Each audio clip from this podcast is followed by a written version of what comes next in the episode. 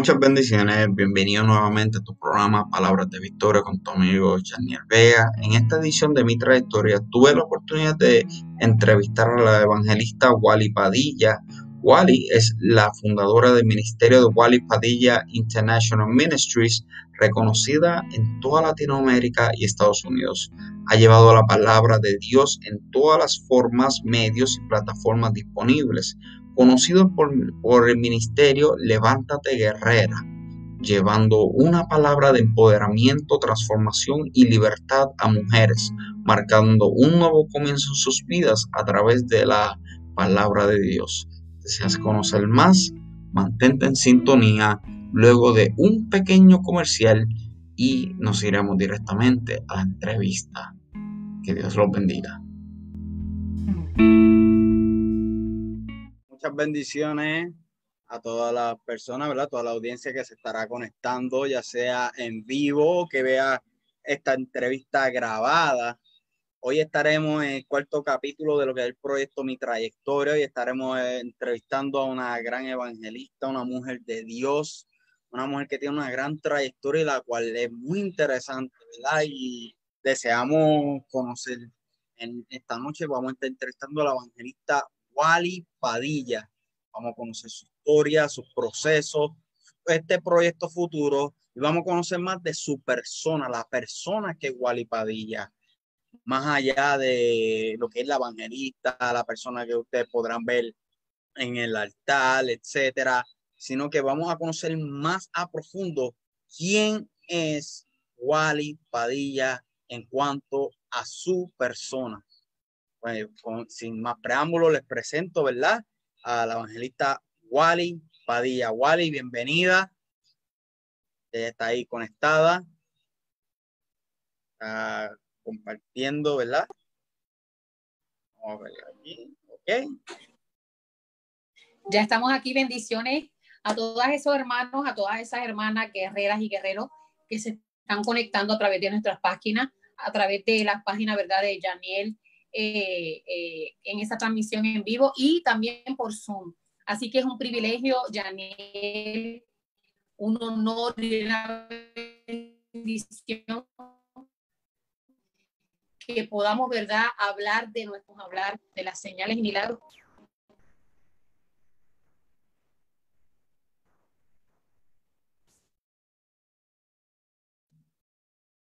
Ay, chequete ahora si te escucha.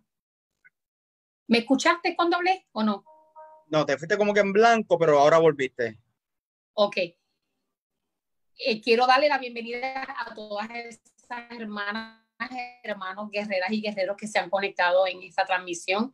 Para mí es un privilegio, ¿verdad?, poder estar compartiendo mi testimonio, mi trayectoria a través de la plataforma de la página de Janiel Vega.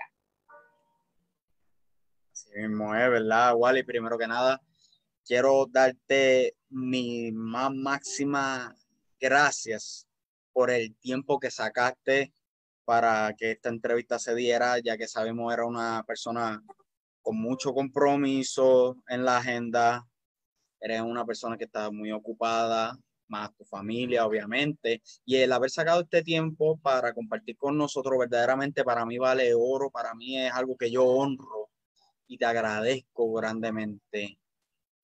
Y antes de seguir, le pido a las personas que están conectándose, este, que vayan compartiendo el enlace en las redes sociales, en sus grupos, grupos de WhatsApp, porque les digo y les garantizo que esto va a estar buenísimo.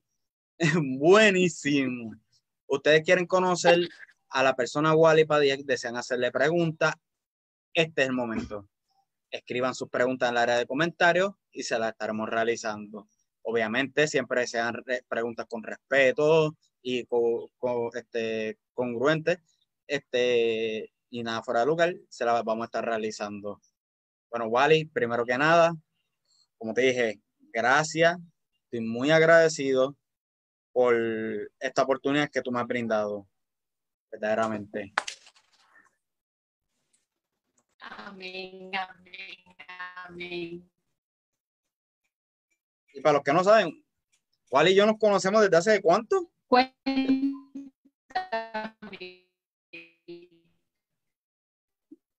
¿Cómo fue?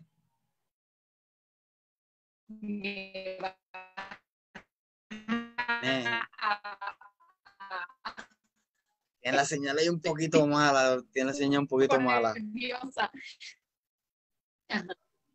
Um, hace una cobertura a Puerto Raúl, Puerto Rico. Mucho, déjame verificar aquí bien mi señal. Estamos bien. Te está frizando mucho. No te escuchas bien. ¿Yo me estoy frizando? Ajá. Ok, dame chequear aquí. Esta señal hoy está. Jesus Christ. A verificar. Quiero las personas que estén en vivo, si nos pueden decir si me estoy escuchando bien, eh, si escuchan bien a Wally. Me encantaría verla que nos puedan decir si nos están escuchando bien.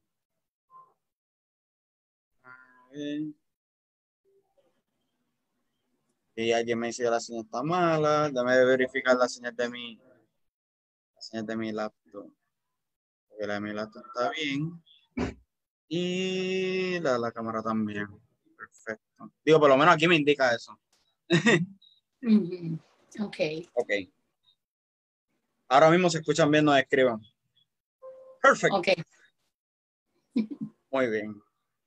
Pues vamos, ¿verdad? A lo que a dar comienzo a los que no han estado anteriormente en lo que es el proyecto Mi Trayectoria, el proyecto Mi Trayectoria básicamente es conocer exactamente como dije ahorita a la persona del ministro, pastor, evangelista, líder, etcétera, que se está entrevistando, conocer sus procesos, su testimonio en general.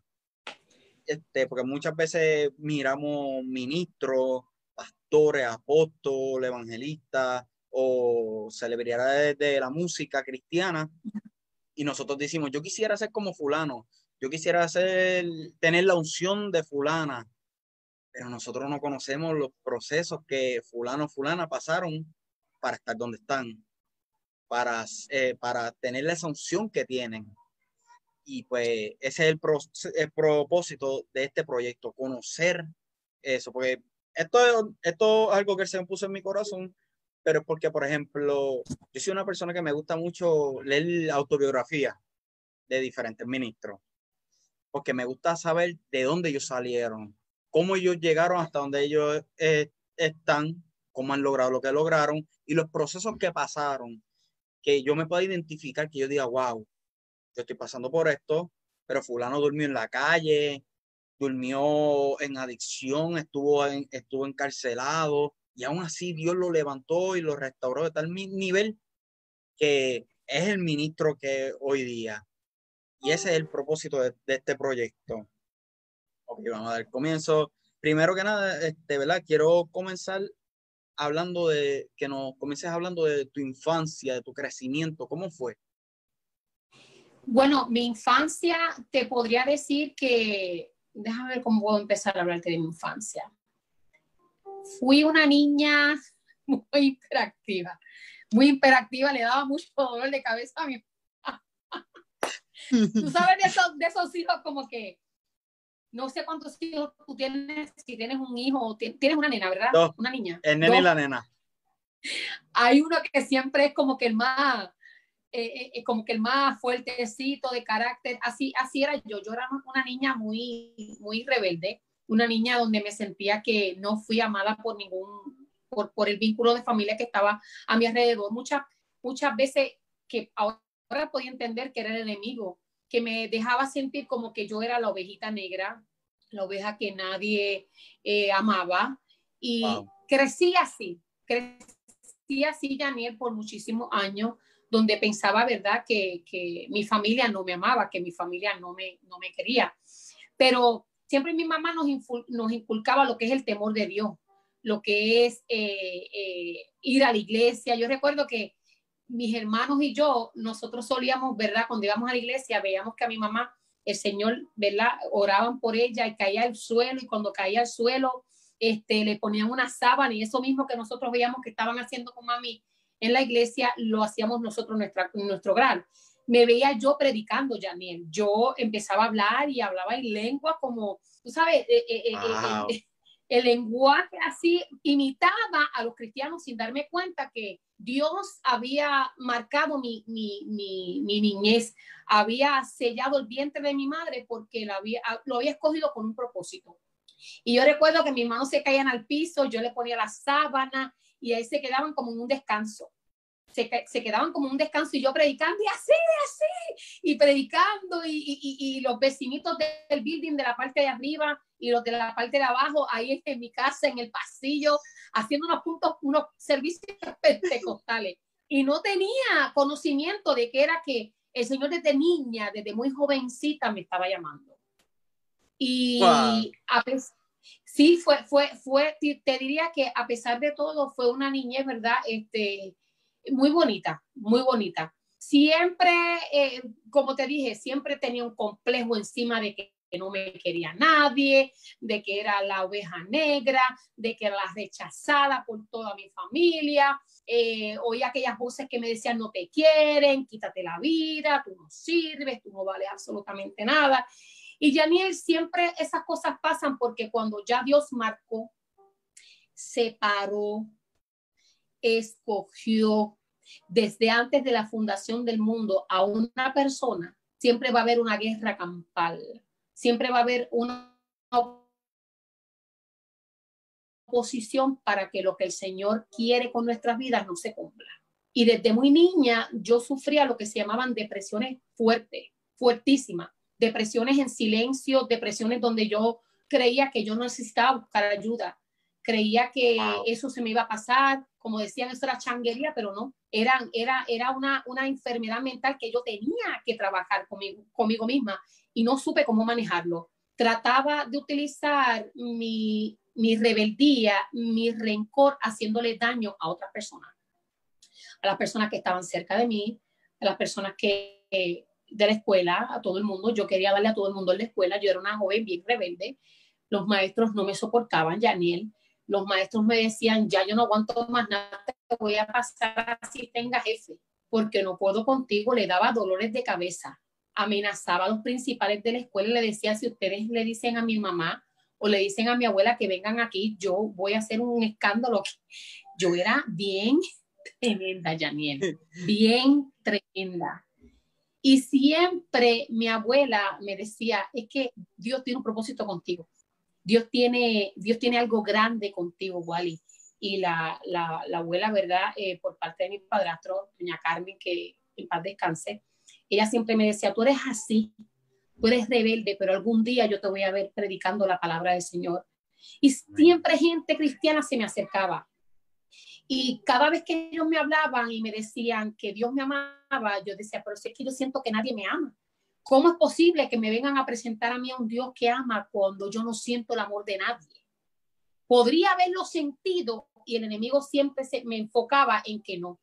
Podían haberme traído, como te digo, lo, mejor. Podían haber expresado el amor de mi manera, como yo estaba con una venda en mis ojos, no podía verlo. Y así crecí, Daniel, así crecí con un odio, con un rencor, no soportaba a la gente, no soportaba que me hablaban, era bien antisocial, Daniel. Si tú me mirabas mal, yo te quería dar en la cara, te quería romper la cara, quería pelear contigo. Yo fui muy, una niña muy rebelde. Mi mamá sufrió mucho conmigo, sufrió muchísimo conmigo, porque fui una joven verdaderamente que le di candela.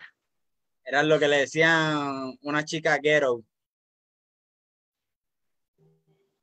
Problemática, este, verdaderamente era eso mismo, tú sabes, yo escuchaba aquellas voces que todo el tiempo querían hacerme ver a mí que yo no era una mujer valiosa. Y hay mucha gente así aquí conectada que piensan que son la ovejita negra de su casa, que son que nadie les ama, que nadie, eh, eh, ¿verdad? tú no le importas a nadie, pero yo vengo a decirte una cosa. Si el Señor me cambió a mí, me restauró a mí, me limpió, me sanó a mí, también lo puede hacer contigo. Y Yaniel recuerdo que en aquel momento ya mi mamá no podía conmigo. Mi mamá no podía conmigo, yo era bien problemática, yo quería que mi mamá se divorciara de mi padrastro, yo quería que este, esa relación no funcionara, porque yo sentía que quería sentir a como de lugar el amor de una madre. y sentía que la gente me robaba tratar de yo sentir ese cariño y ese aspecto de una madre. Y comencé a, a, ponerme bien rebelde, bien rebelde, cosas que estoy segura que ni mi familia sabe, pero yo lo estoy expresando porque yo lo haré al Señor antes de darte esta entrevista, porque tomo una entrevista cruda, Janine. Sí. Yo te estoy dando la primicia de algo que nunca en mi vida yo me he atrevido a hablar. Nunca he expresado lo que he tenido de adentro hacia afuera por tantos años.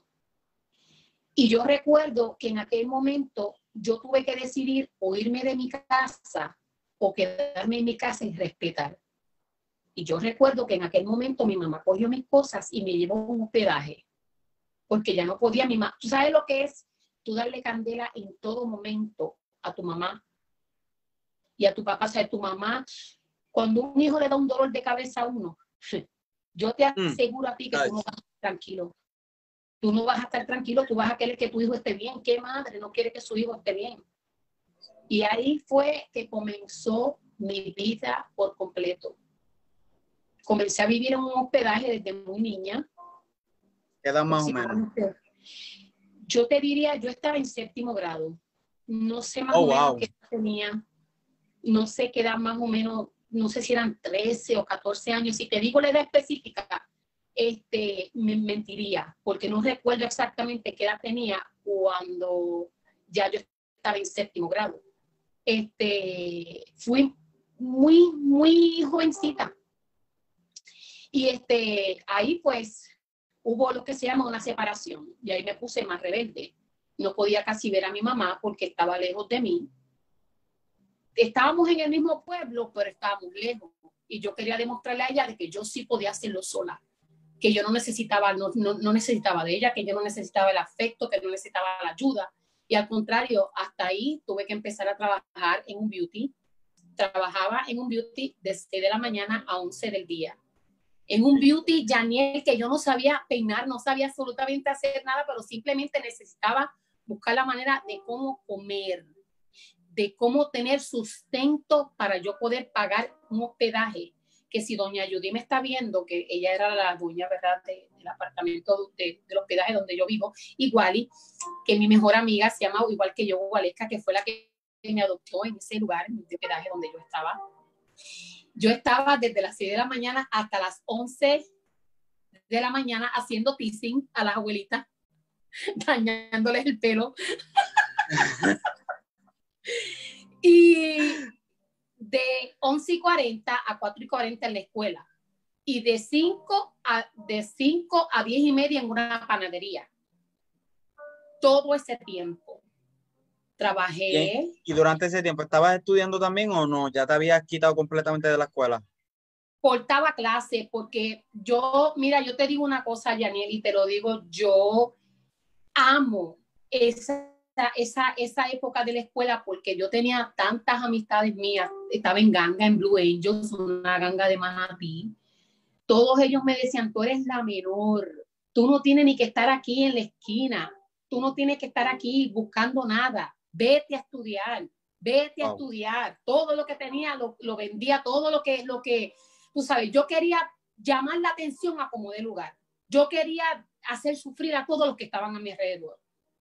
Y yo recuerdo que los estudiantes me decían, Wally, no, mis compañeros, no, Wally, tranquila, nosotros te vamos a llevar una comprita a tu casa, nosotros te vamos a comprar la ropa de la graduación, Wally, pero tú no te vas a quedar, tú no te vas a quedar aquí estancado, tú no te vas a quedar colgado. Yo sé que tú vas a pasar de grado, Wally, dale, pórtate bien con los maestros, háblales bien, por favor, no seas malcriada, porque yo hasta los maestros los invitaba a pelear a los maestros invitaba a pelear, tenía un genio, como te estoy diciendo, Yaniel, era bien fuerte.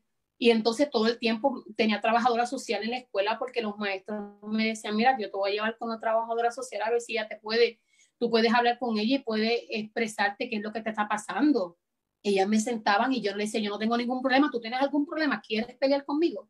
Con todo el mundo, yo quería, esa era era la defensiva, porque cuando tú no quieres expresar tus sentimientos, cuando tú no quieres expresar lo que hay dentro de ti, tú pones un caparazón, tú pones un stop, tú no dejas que eso que hay dentro que te está lastimando salga.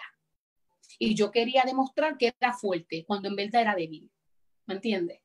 Puedo identificarme contigo, ¿verdad? Porque yo era igual, yo siempre estaba a la defensiva en la escuela, este, por todo, literalmente, y tuve mucho problema por eso. te entiendo. Sí, y es bien, y es bien difícil porque tú ves, tú sabes, tú dices, el por qué, por qué eres así, te preguntas tantas cosas, la gente hablándote de Dios, ¿cómo tú me vas a decir a mí que Dios existe? Mira cómo tú estás, mira la condición como tú estás, tú sabes. Fueron muchas preguntas sin respuestas y preguntas que yo hacía que no tenía contestaciones alguna. Simplemente estaba en un silencio que no podía entender, que era un silencio donde yo tenía que vivir, tenía que tener vivencias para que hoy en día yo pueda testificar y poder hablar lo que es un, hablar un joven rebelde. Un joven, hablarle lo que es a un joven rebelde, hablarle de, de, de, de las malas decisiones que uno comete en la vida que traen consecuencias. Y yo recuerdo que así llegué, Janiel, llegué hasta tercer año. En tercer año este, decidí salirme de la escuela porque ya yo no podía más, nos habían subido la renta de, del lugar. Este, y me tuve que ir con mi abuela y entonces ahí pues yo dije, no, este, me voy a salir de, de, de, la escuela. Me salí en tercer año. Por me están tirando el medio. Me están diciendo mi hermana, Aquí mi hermana me está tirando al medio. Dice, Yaniel peleaba todos los días. Llegó el momento en que mami dejó de ir a la escuela por las quejas.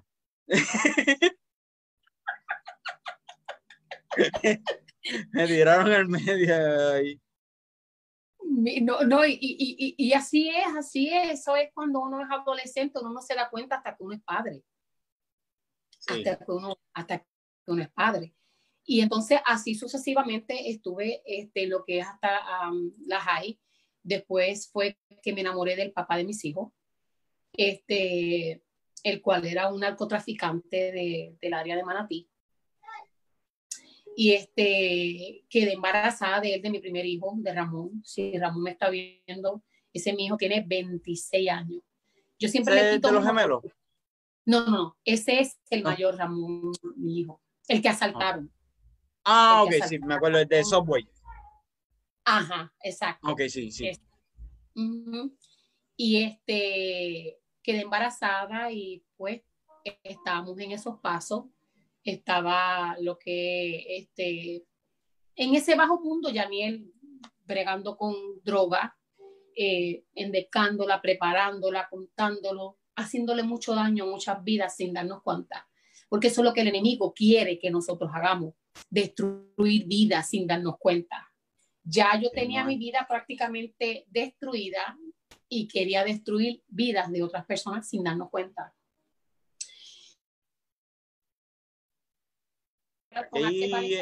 hay una pregunta que la hace Harry Albelo. Este, él pregunta, ¿cuándo fue que entendiste la necesidad de esa niña interior o sea, ¿cuándo fue que entendió la necesidad esa niña interior? ¿Y cuándo fue que entendió la necesidad de sanar esa niña interior, mejor dicho? Porque la escribió dos veces. Una la escribió a media, la otra la escribió corregida. Esa niña hace 18 años fue sanada. Yo voy para 18 años en el Evangelio. Y yo te diría que esa niña sanó cuando yo acepté al Señor como mi único y exclusivo Salvador. Y hay veces, Janiel, no te niego, porque estoy aquí y yo le dije al Señor, Señor, yo voy a hablar todo lo que tú pongas en mi corazón, porque nosotros somos ministros, nosotros no somos superhéroes, nosotros tenemos nuestra flaqueza, nosotros tenemos también nuestras debilidades y nos quieren hacer como que los super espirituales, no, tenemos nuestra batalla como también otras personas. Y hay veces que esa niña quiere volver a salir, hay veces que esa niña quiere dejarme sentir a mí como que estás sola, no tienes a nadie, nadie te ama, estás sola en este mundo, pero ahí es cuando el Señor me dice, no, yo te amo, te amé con mi amor perfecto, yo te redimí, mía eres tú. Y cuando ya el Señor me sella con esa palabra, me hace entender, hey, mamá, no creas lo que te está diciendo el enemigo. Yo soy el que soy. yo te redimí, yo te puse nombre, mía eres tú. Y tú ves, Janine, que todas esas, esos pensamientos de que mi mamá no me ama, que mi familia no me busca, que no, no los tengo cerca de mí, se van, se van. Porque tengo a uno que jamás en la vida nos va a dejar sentir solo. ¿Quién es? Dios. Y esa niña sanó, eh, Harry, Harry, hace 18 años. Harry, Harry, ¿verdad? Hace 18 años atrás. Sanó. Wow. La verdad que este, es como una persona escribió por aquí, dame ver quién fue, creo que fue Harry también, pero dame irme a la segura. Escribió, ah, la vida te forzó a madurar. Sí, sí, mira, y yo recuerdo que yo quería demostrarle a mi mamá que yo podía. Y yo recuerdo que cuando yo empecé a trabajar, porque ya todo el pueblo, donde eh, yo estaba en la Piñero en Manatí, y todas esas tiendas del pueblo de Manatí, todas me veían como yo todas las mañanitas subía a trabajar y bajaba. Unas me decían, Wally, te pagaron el almuerzo, come aquí. Wally, eh, te pagaron el almuerzo acá, come acá. El pueblo de Manatí fue el que me adoptó a mí en esa, en esa transición. Yo recuerdo que un día yo le dije a, en Almacenes Mosega, una tienda, le dije, mira, tú no estás cogiendo empleadas ahí, que yo quiero que tú me, me des trabajo. Así bien espontánea. Ya todo el mundo, wey, ¿cómo estás? Wey, con mi uniforme, wey. Y yo me dice, no te quites, no te quites, sigue estudiando, no te quites. No te quites, sigue estudiando. Hasta que la señora me dijo, ¿qué tú sabes hacer? Y le bueno, yo no sé hacer nada, Missy. Yo lo único que hacía era que le dañaba los pelos a las viejitas que trabajaban en el beauty, pero no sabía hacer absolutamente nada. Los matariles, como dicen acá en la jerga de la calle, los matariles.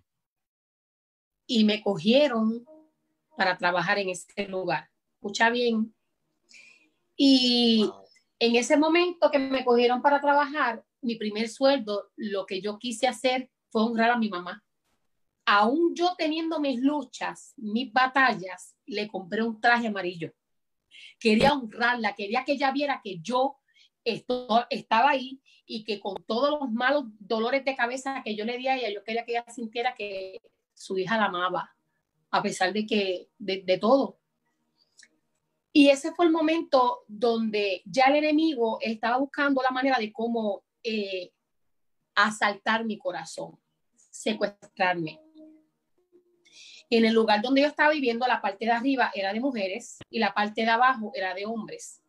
Y yo no sabía manejar auto. Y yo recuerdo que en aquel momento, eh, en la parte de abajo, había un señor que se llamaba Freddy. Y con mis otras amigas de la parte de arriba le dije, préstanos el carro que nosotros sabemos manejar.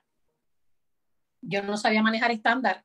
Cogí el auto, no sabía manejar. La cuestión es que al otro día cuando le entregamos el auto, yo estoy trabajando y me fueron a buscar a mí porque a él lo asesinaron.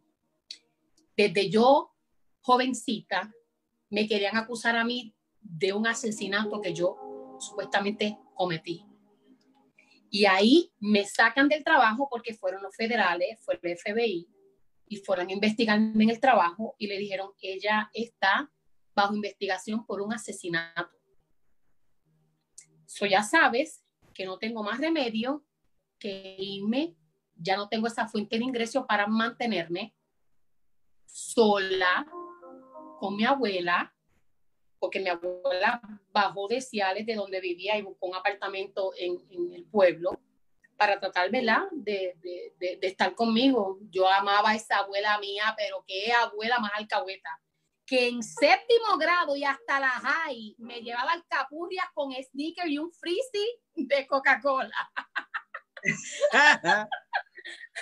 Mira, ya aún tú siendo, aún tú siendo como era, eso no faltaba, el frizzy y la alcapurria. Mi abuela, todo el mundo la conocía en la escuela, Wally, y yo allí en los bliches, en lo que se llamaba la glorieta. Ahí en los, mira, ahí viene tu abuela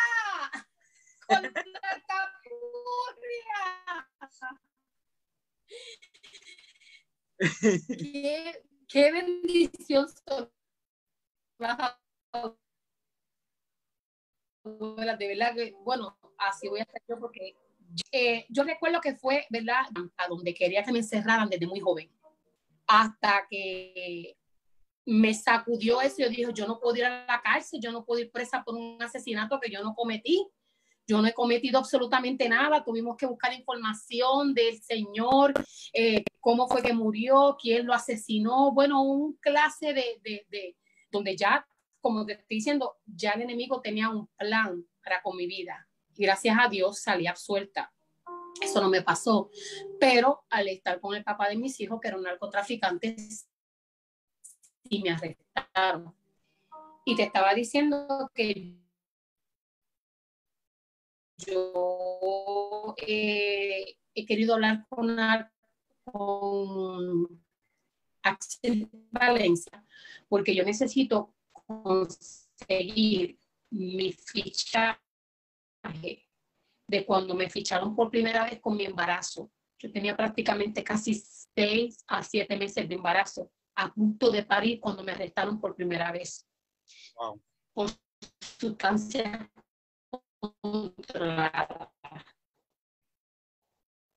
con toda intención de distribuir hacerle daño a la sociedad, hacerle daño al mundo. Estaba ciega, hacía en ese mundo.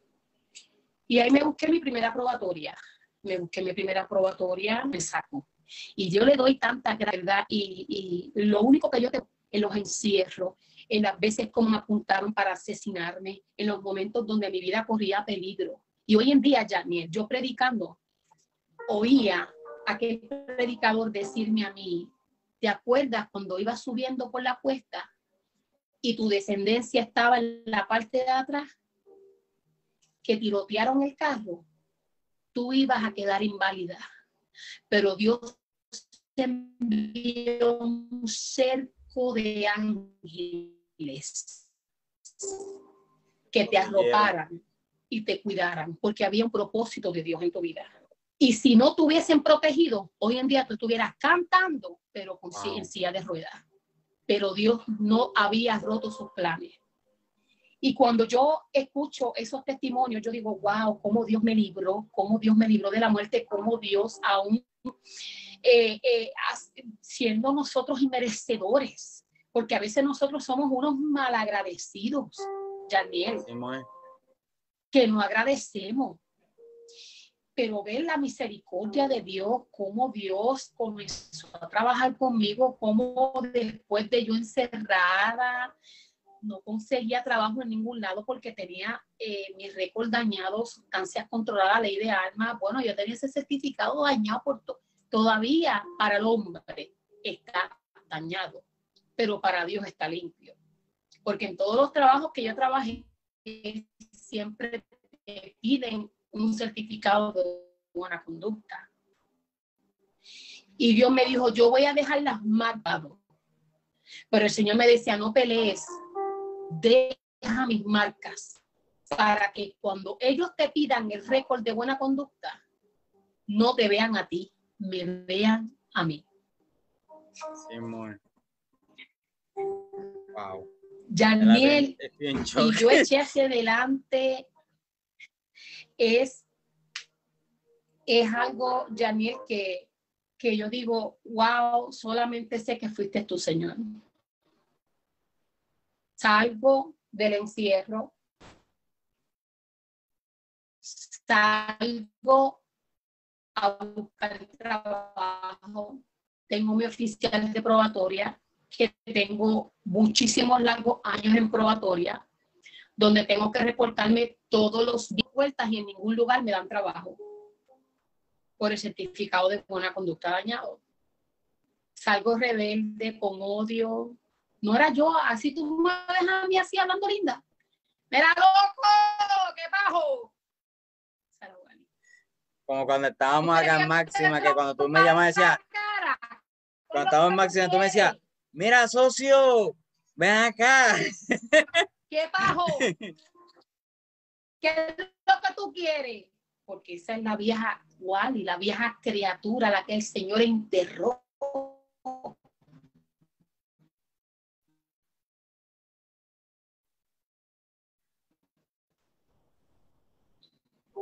Esa Wally llena de dolor y llena de heridas estaba tratando de echar hacia adelante a su hijo. Estabilizaba y no me rehabilitaba. Yo miré a mi hijo y yo me fui a Kmart de Arecibo y mi oficial de probatoria parado al lado mío me dice, esta es la última oportunidad de hoy para conseguir trabajo. Y cuando yo salgo de ese trabajo, de, esa tienda, me dicen, no, tú no puedes trabajar porque tienes el certificado de buena conducta dañado.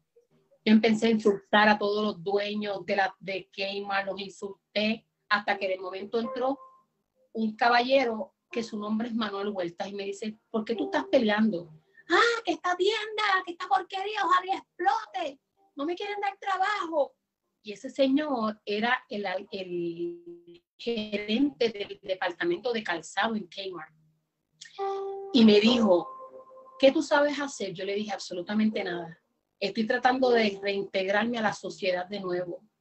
Y ese que está ahí es mi oficial de probatoria. Me dijo, vente mañana que te voy a entrevistar. Daniel, trabajé en Kmart 10 años. Me llamaban Godzilla la bocona, quería pática, todavía no conocía al Señor, pero el Señor estaba ya preparando el... ¿Se oye Sí,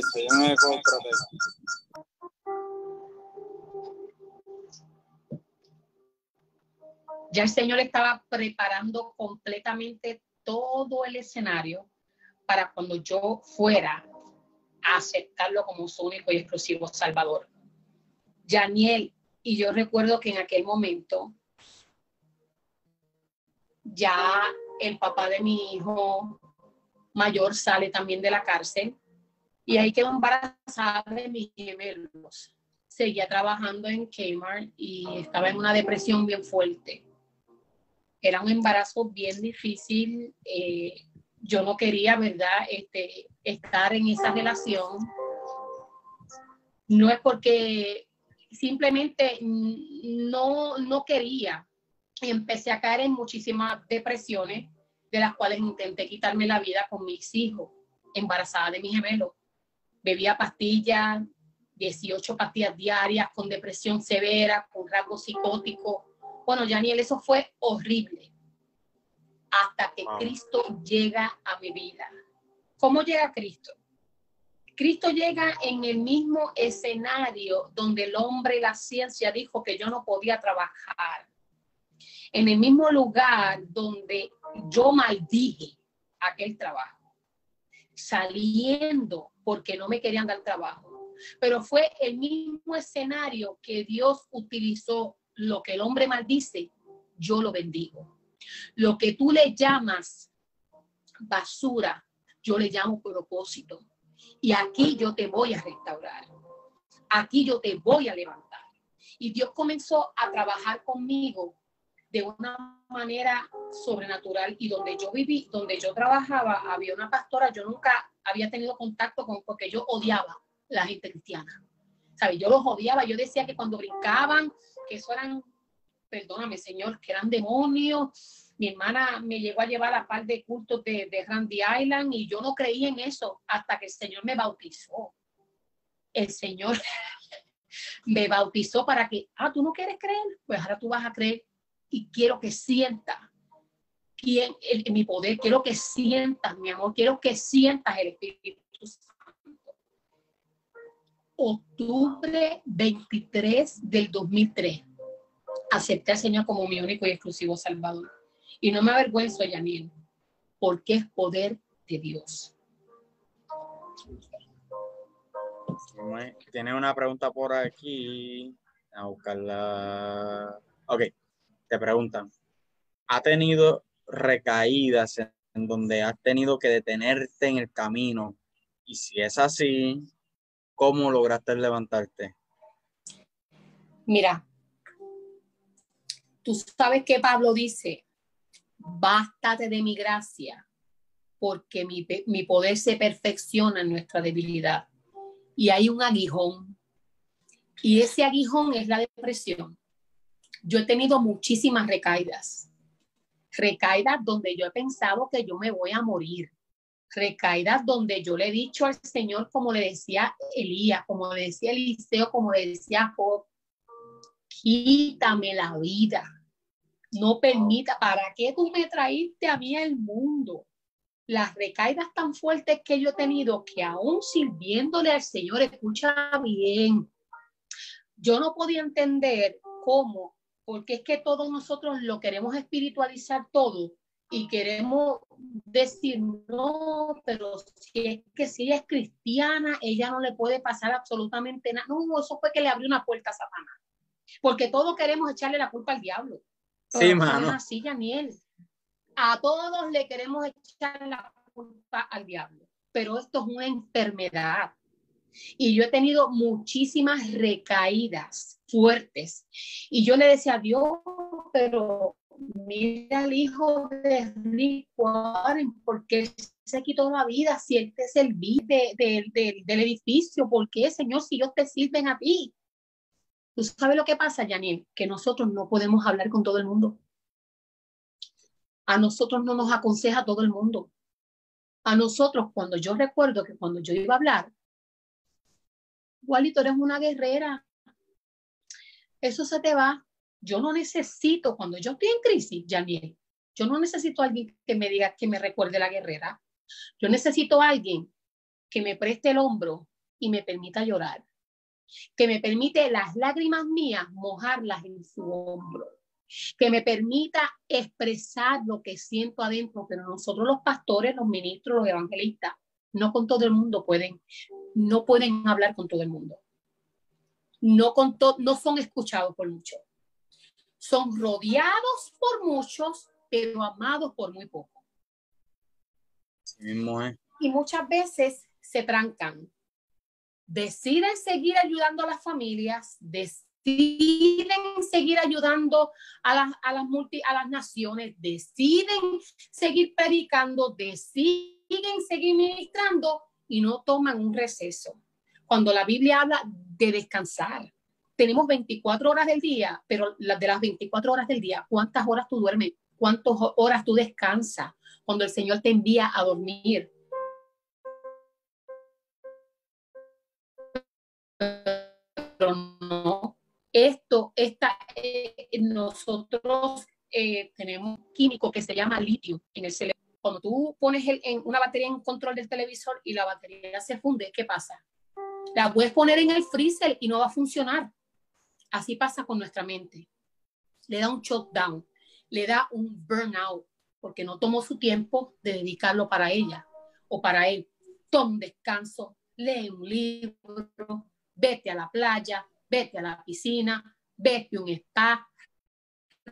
Esa es, esa es la parte que muchas personas no entienden, por ejemplo, cuando un pastor o un ministro decide tomarse sus vacaciones, muchas personas no entienden el por qué, rompen a juzgar como que... Todo es 24 horas trabajando y te olvidas. Exacto. No, no, no te escuché, Daniel. ¿Cómo? Que empiezan, ah, ¿cómo? Que muchas personas, es, ahí es lo que aplica cuando muchas muchos ministros, pastores, deciden, ¿verdad?, cierta ocasión del año o, cierta, ciertas veces al año, y se tomarse sus vacaciones. ¿Y es por qué? Porque ellos necesitan descansar mentalmente, espiritualmente. Y muchas personas no pueden entender eso. Entonces, un ejemplo, el pastor se va de vacaciones y ya rompen a, a juzgarlo Ah, eso es con los diezmos de la iglesia, eso es que está robando. O sea, no ven el tiempo que este ministro, por ejemplo, vamos, en este caso te tomo de ejemplo a ti, la cantidad de, de personas que vienen hacia donde ti a buscar esa palabra de confort, esa palabra de aliento, pero muchas personas no saben si mientras te están haciendo esa llamada, cómo tú te sientes. Tal vez tú te sientes cargada en ese momento, etcétera. Y estás tomando ese tiempo para dedicárselo a ese que oye persona para que esa persona se sienta bien. Ahora, viene un tiempo en el cual tú necesitas este, eh, reincorporarte, no es la palabra, este, restaurarte, necesitas como dar un refresh mental y como que recargar, recargarte espiritualmente la palabra que está buscando, este, para continuar ministrando. Y por eso es que yo, por lo menos, soy uno que apoyo. Mira que un ministro, un pastor se coja sus vacaciones dos, tres veces al año, porque es toda la carga que ellos llevan de la iglesia. Janiel, es saludable tres veces al año. Mira, aquí donde yo me congrego, yo le dije a los pastores, porque soy ministro, todos van a querer que yo sirva, que haga esto, que haga lo otro, que ore. No. Donde yo me congrego es mi lugar de descanso. Es el lugar donde yo voy a las naciones a predicar y llego y donde está mi mentora me recuesto en la falda de ella, me acaricia, me abraza, me hace sentir que yo llegué a mi casa y es momento de yo descansar. Yo estoy trabajando para afuera, pero ese es mi lugar de descanso. Y amo donde, por eso mismo. Y han habido momentos donde, Daniel, hay gente que no se atreve a abrirse con los pastores. Hay gente que, bueno, no con todo el mundo te puedes abrir, pero cuando te toca hablar con un pastor, como pasó a mí, mi pastor me dijo, Wally, ¿cómo tú te sientes? Pastor, de la E a la F, yo estoy en la E escocota. Estoy burnout. Y me dijo, tranquila, vamos a trabajar con eso. Tómate tu descanso. ¿Por qué? Porque pasé por, eso fue hace como un año y medio atrás, Janiel, donde intenté quitarme la vida a Janiel. Quien me salvó a mí la vida fue mi hijo Daniel Batista, que está en Boston. Wally, pero tú no te... No, Zuleika estaba, estaba Ani Puello y estaba la pastora Enid Mercado, que es la pastora de, de, de Alex Zurdo. Yo no me tapo, yo no tapo el cielo con la mano, yo no abrí puertas, simplemente estaba en un, en un, estaba sobrecargada y no sabía cómo tomar tiempo para mí. Quería seguir, seguir, seguir, seguir dando para todo el mundo. Llegó el momento donde te estoy diciendo que ese químico se, se fue bajando, bajando, bajando y estaba perdiendo la memoria, estaba perdiendo la mente, no sabía ni dónde estaba parada.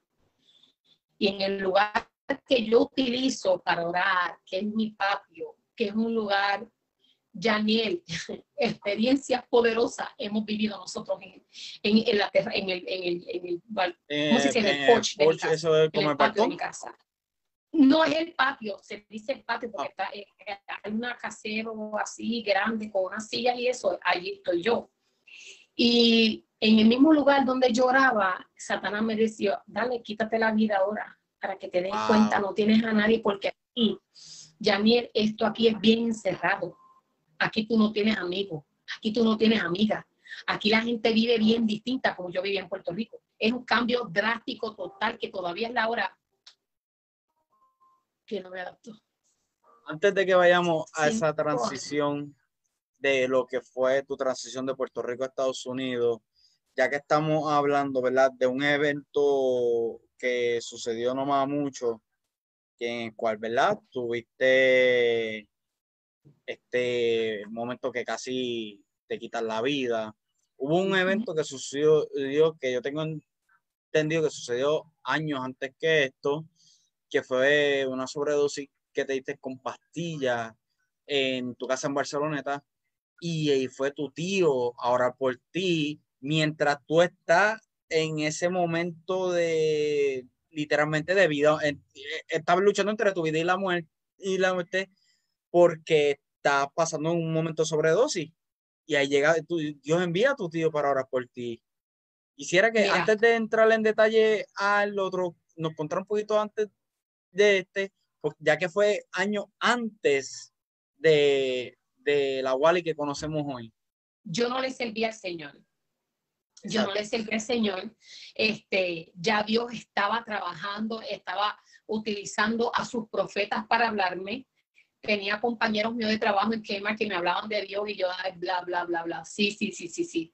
Eh, no me vengas a decir a mí que Dios existe, porque yo siempre me dejaba no te puedo decir que hacía el papel de víctima, simplemente que veía cómo era posible que el Señor, si me amaba tanto, me, me permitiera sufrir de la manera que yo sufría.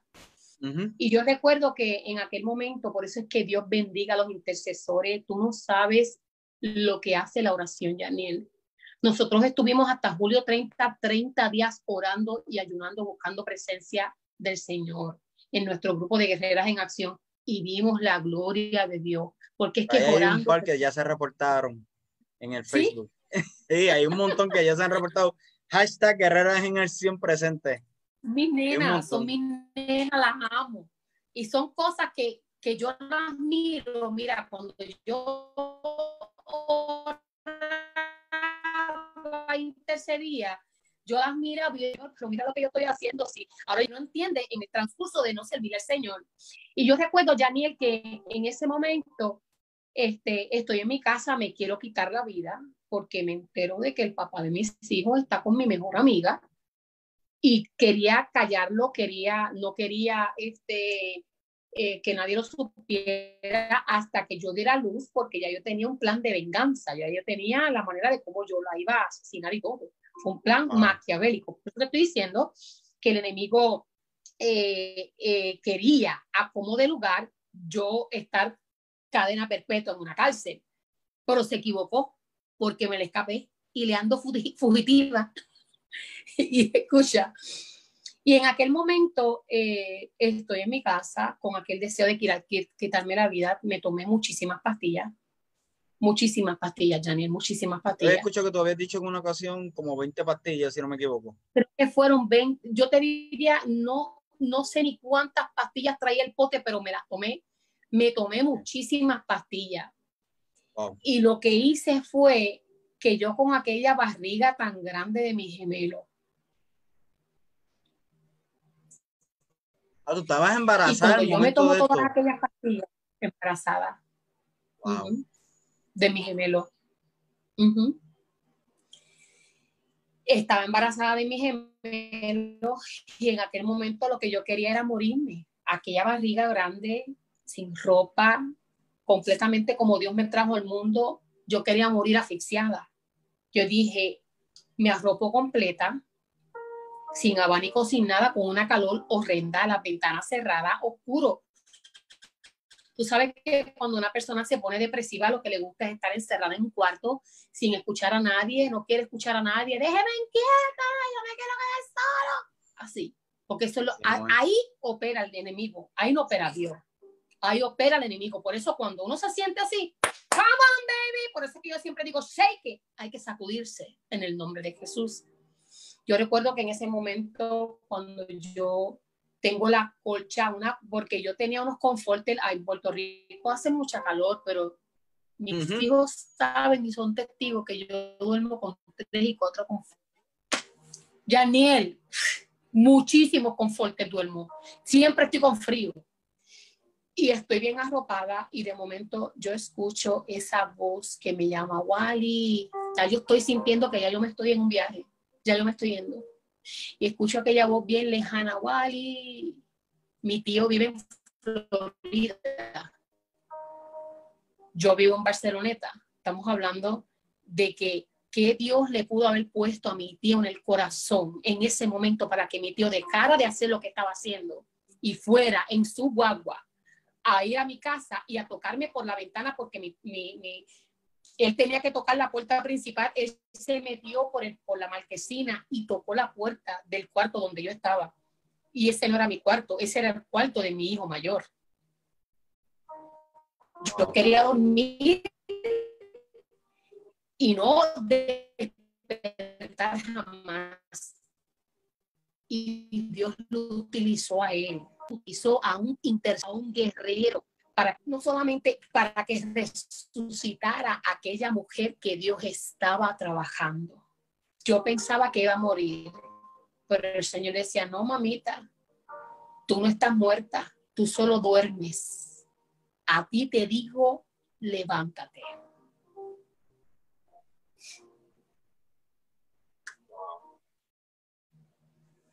Eso fue como el talita Kumi. Sí. Fuiste la talita mi moderna.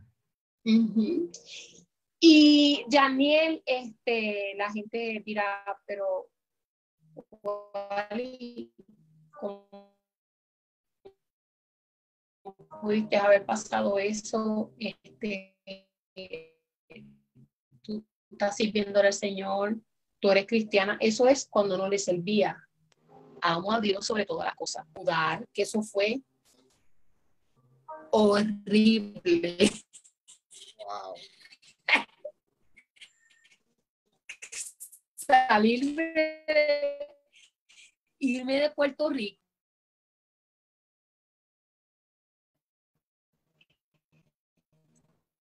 Fue una transición difícil para mí, para mis hijos.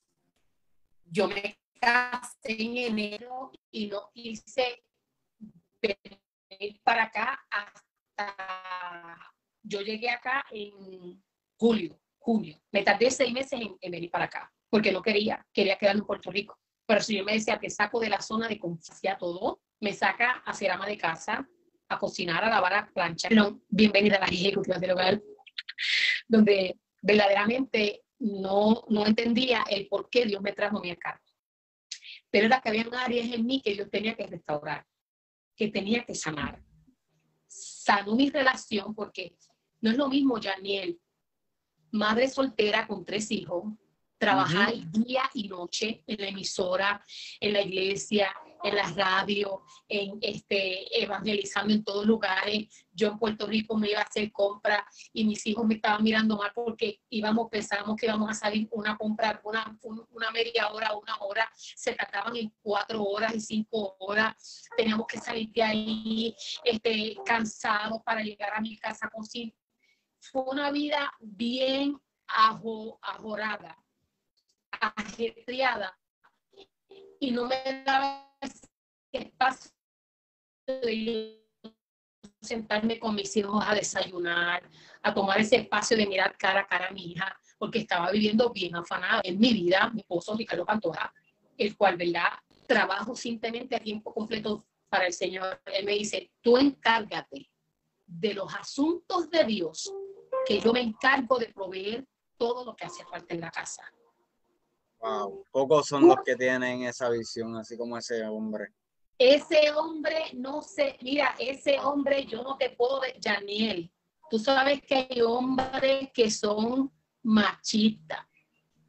y hombres, mi esposo no se mete ni cuando yo, Wally, pero ¿por qué tú siempre viajas y él no viaja? Porque él es pie feeder no sé si no sabe lo que es un pipefitter, soldador. No.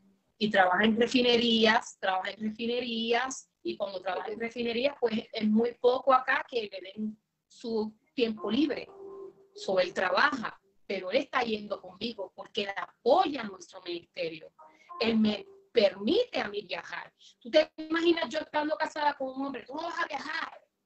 No, hmm. tú no vas a estar cinco días sin mí. Tú no vas a estar cinco, cuatro días sin mí porque la gente no sabe, Yaniel. Los pastores, ¿sabes por qué necesitan descansar, Yaniel? Porque los pastores, una prédica que tú das un domingo te conlleva a 40 horas de trabajo en una semana. Un día. Y yo tenía que predicar tres veces.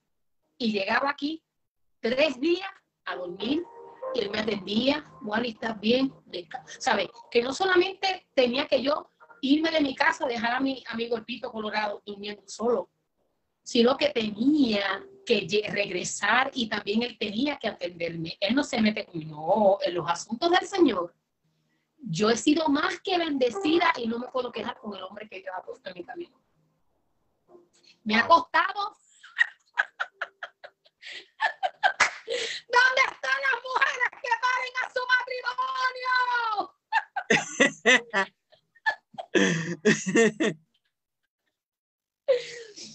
Pero aquí estamos, aquí estamos, Janiel. Y de todas esas pruebas difíciles, como le estaba diciendo, pierdo lo que es el químico litio de mi mente, donde me hacen unos diagnósticos bien fuertes, unos diagnósticos que, Wally, tú lo vas a decir. Tú no te avergüenzas. No.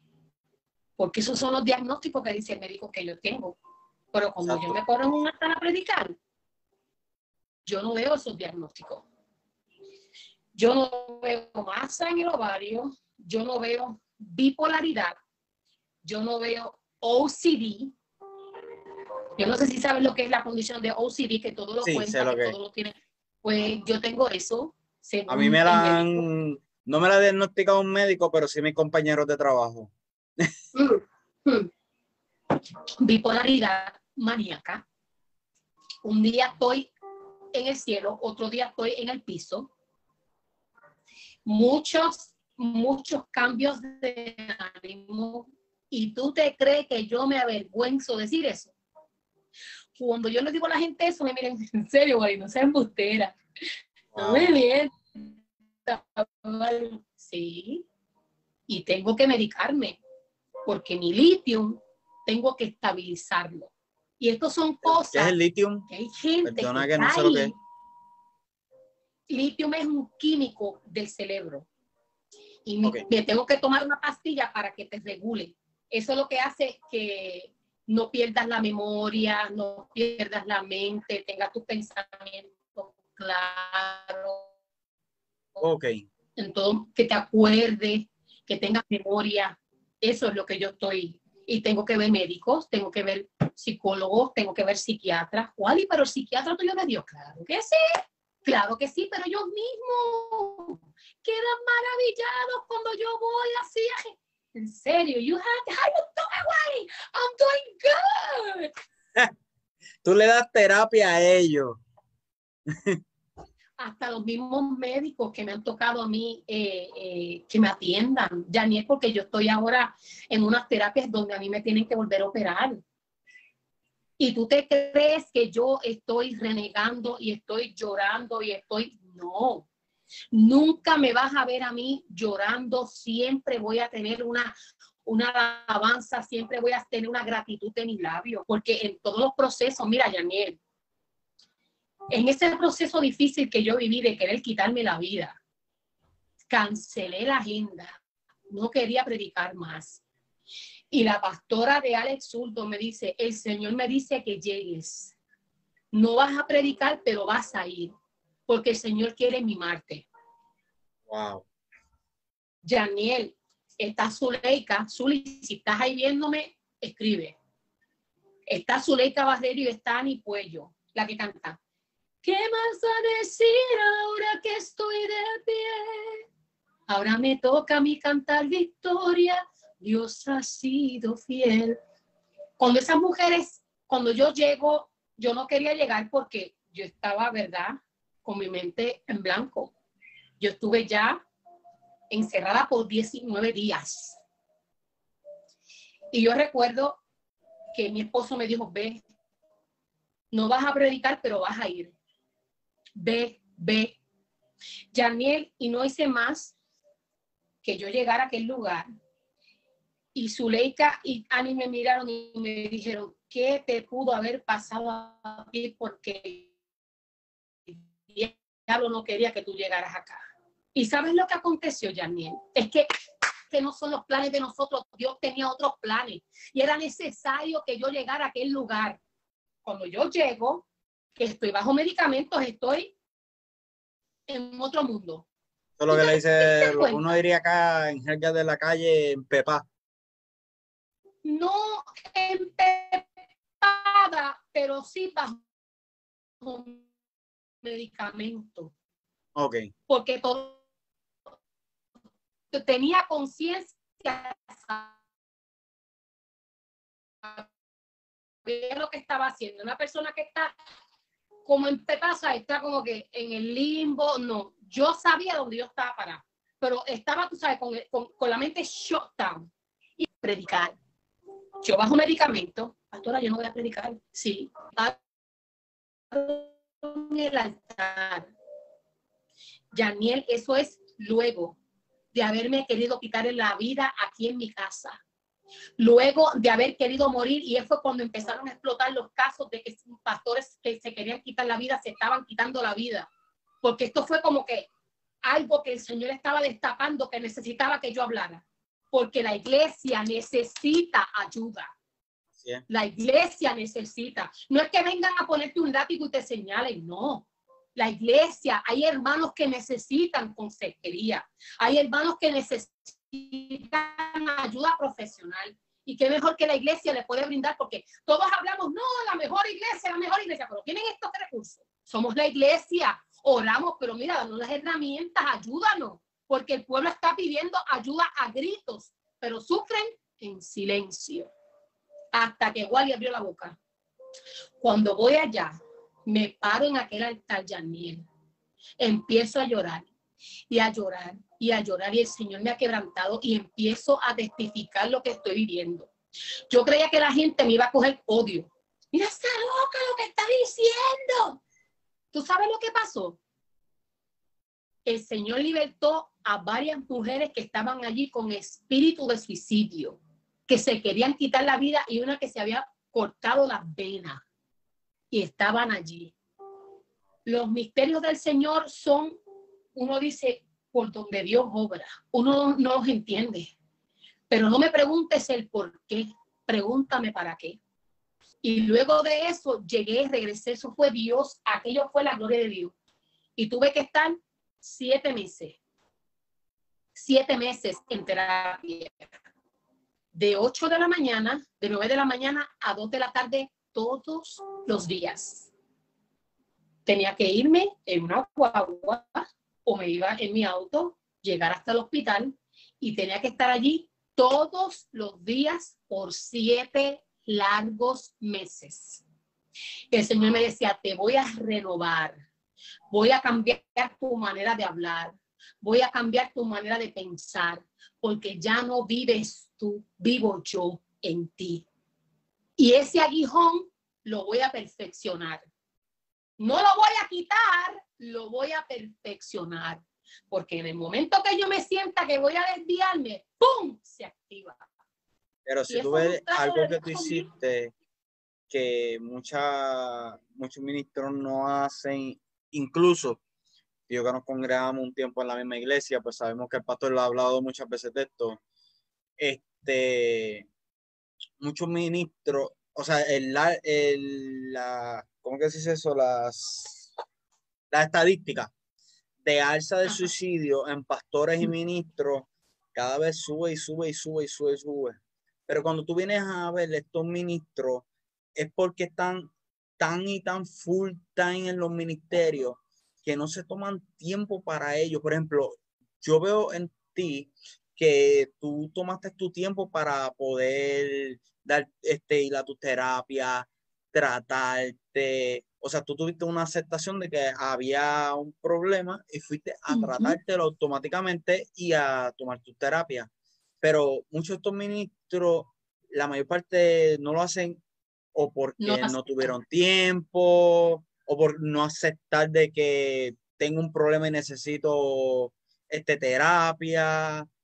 O sea, y vemos, el, y ahí yo puedo, mientras estás hablando, puedo lograr como que identificar el problema que han tenido muchos estos ministros que se han quitado la vida. Y es porque tú misma dijiste, que, o sea, estabas tan cargada de cosas que sí, del ministerio, tu casa, Las cargas de las demás personas se drenan, Janiel. Las cargas de, las, de las demás personas Ahora yo puedo entender, Janiel, por qué en Puerto Rico, porque yo no lo entendía, porque nuestro apóstol Raúl López me decía, te voy a poner una mentora para que te mentoree y te cubra en oración.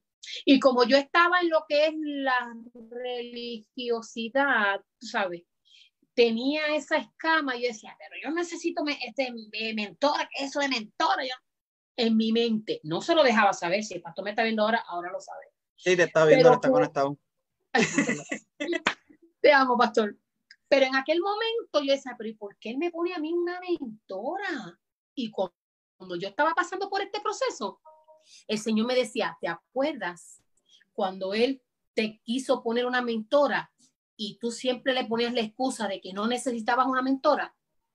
Por eso necesitas una mentora, porque tú sola no puedes correr un ministerio. Por eso yo tengo intercesora, escudero, guerrera, cobertura, porque un hijo sin cobertura a ningún lado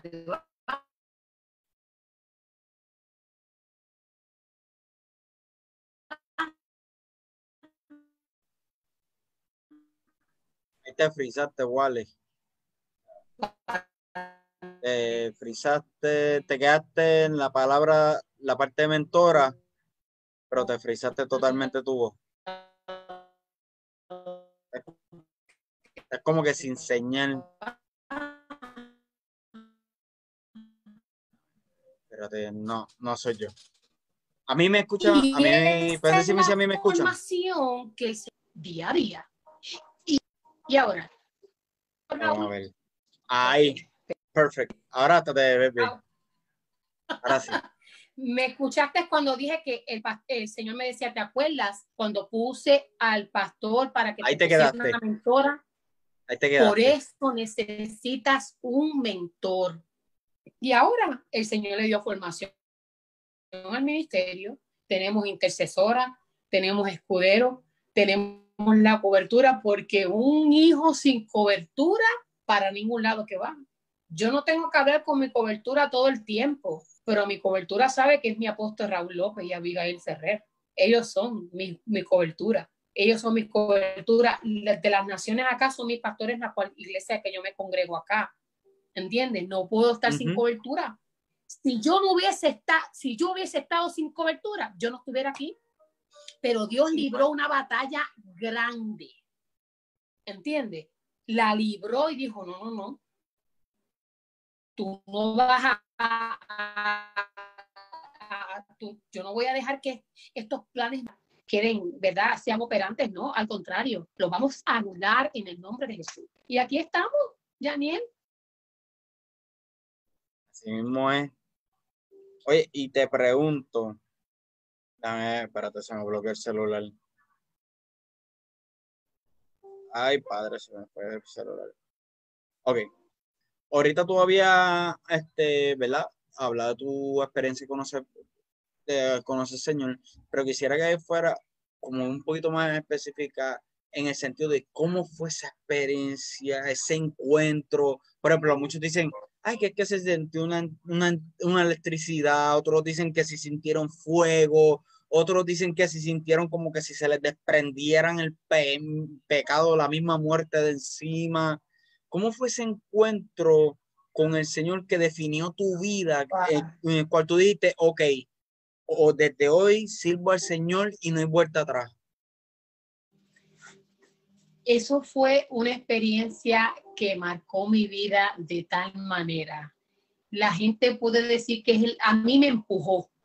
A mí, yo sé, mira, yo nunca me olvido de que ese momento cuando estaba trabajando, estaba en depresión, en vez de seguir hacia mi trabajo a ponchar en el ponche, ¿verdad? Mi entrada, me da con contestar el teléfono de, de, la mesa de información. Big Kmart de Arecibo, buenas noches, ¿por quién espera? Contigo mismo quería yo hablar. Así te dice el Señor. Tú quieres que Dios te restaure. Tú quieres que Dios te quite esa depresión. Busca de mí, te dice el Señor. Janel, aquella llamada me dejó a mí petrificar. Yo me fui para el banco a llorar donde uno se mide los zapatos y llora y llora y llora. Y pasa un cliente y me dijo, te botaron del trabajo, ¿verdad? es una malcriada, tú tienes que aprender a respetar a los clientes.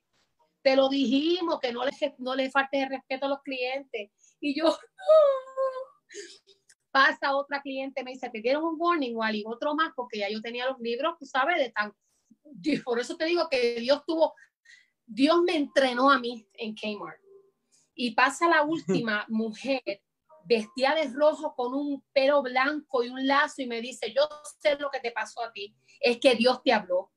Recibe este abrazo de parte de Dios. Yo me sé, es que es algo que es inexplicable. No puedo hablar de lo que se siente, pero es algo tan, tan maravilloso que se llena tu corazón. Ese vacío que tú tienes, ese vacío que tú puedas sentir, se llena automáticamente y me invitaron a mí para una campaña.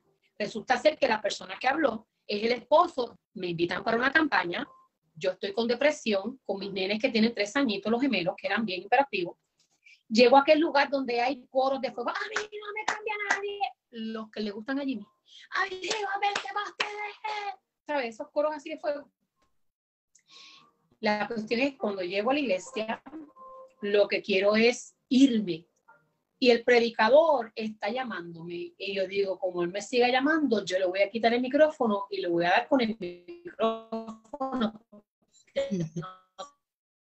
tiene que gritarme. Yo en la misma iglesia, brava.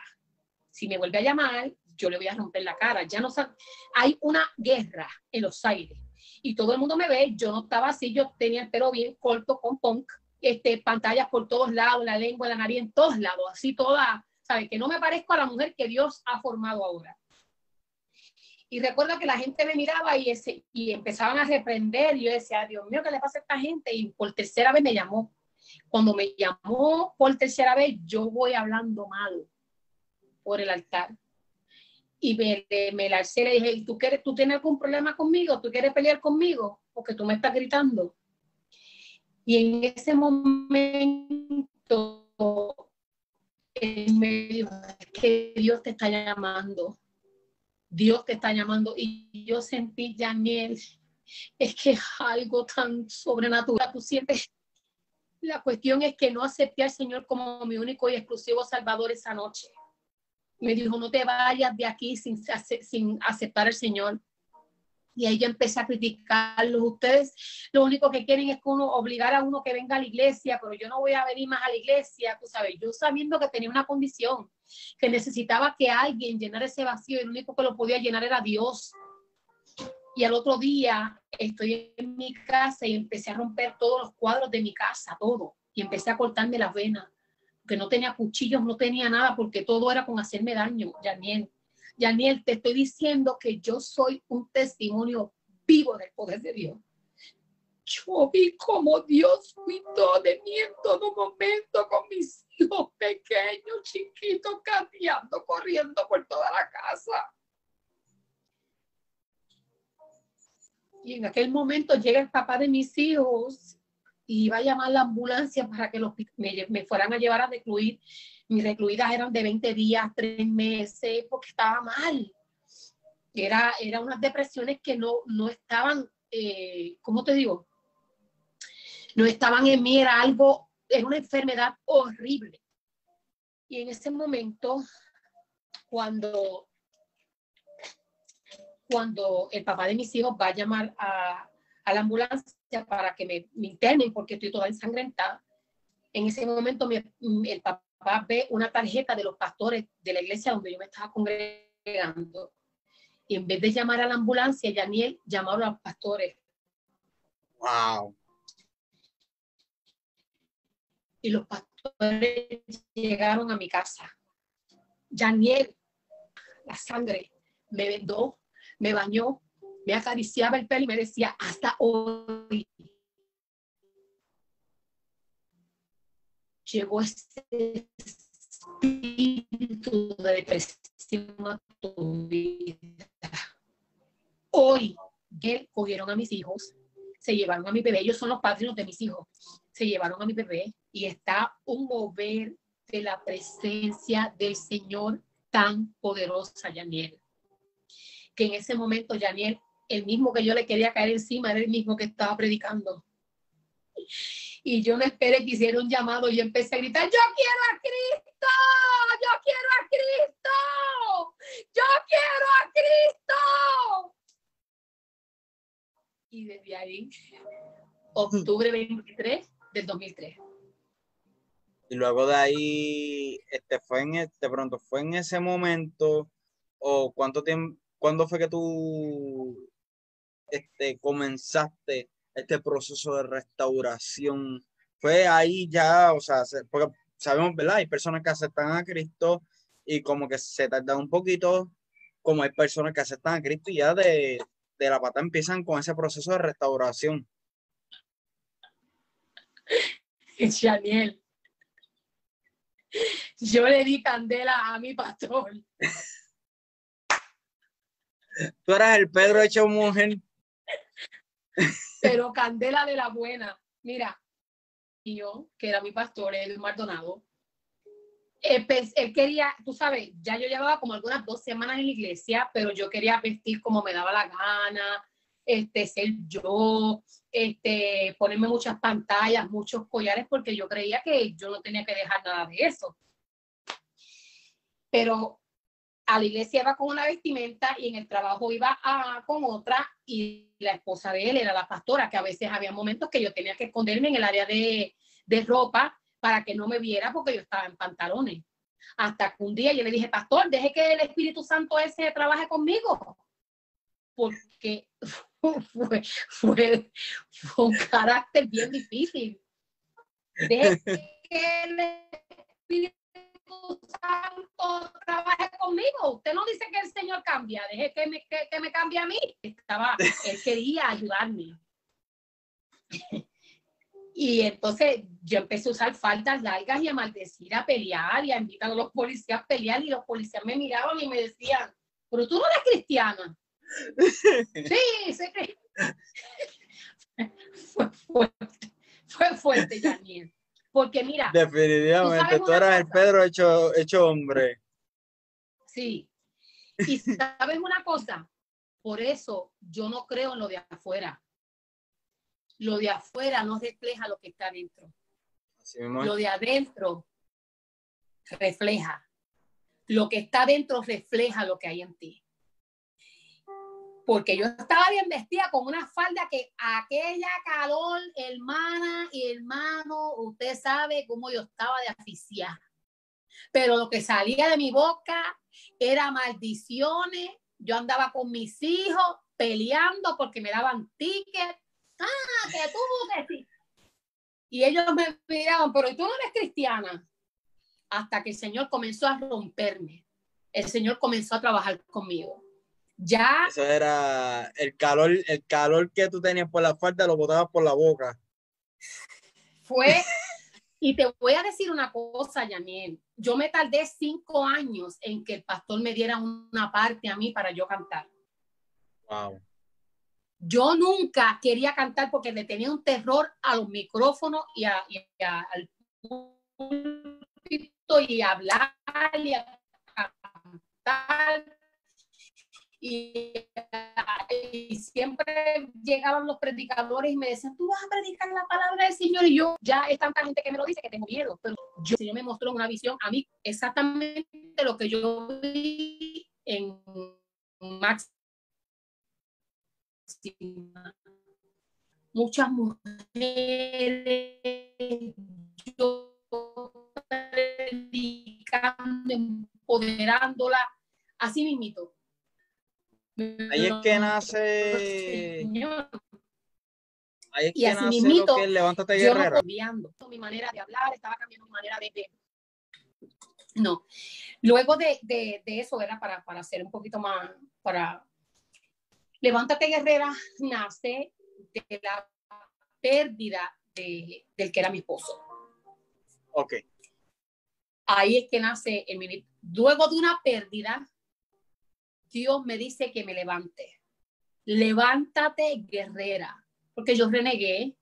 Yo decía tantas cosas que me han pasado, Dios mío, Señor, tantas situaciones difíciles, ¿por qué más y más y más y más? ¿Por qué tantas situaciones? Nosotros te predicamos, nosotros te servimos. Él predicaba tu palabra, yo predicaba, lo asesinan de poder cuando tú me estuviste con él, cuando lo estaban asesinando, cuando le dieron 18 impactos de bala que le figuraron la cara, ¿dónde tú estabas, Dios? Era lo que yo estaba.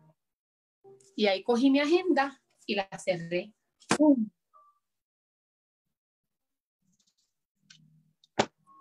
No quise saber más de Dios.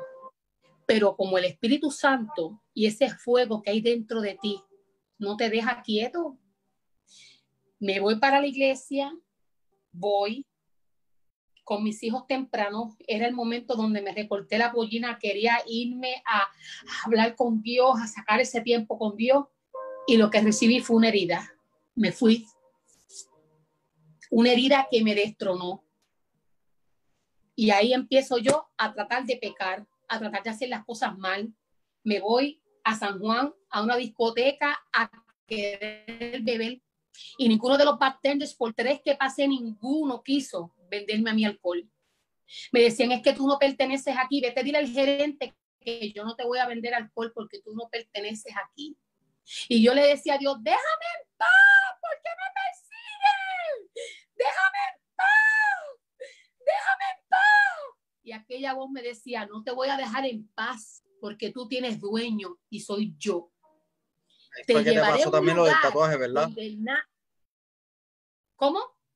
Ahí fue que te ocurrió, yo había escuchado hace años en Máxima, tú habías contado una anécdota de que te pasó algo similar, pero era que tú te, querías hacer un tatuaje y la persona que te iba a hacer tatuaje te dijo que no te iba a hacer tatuaje. después de eso.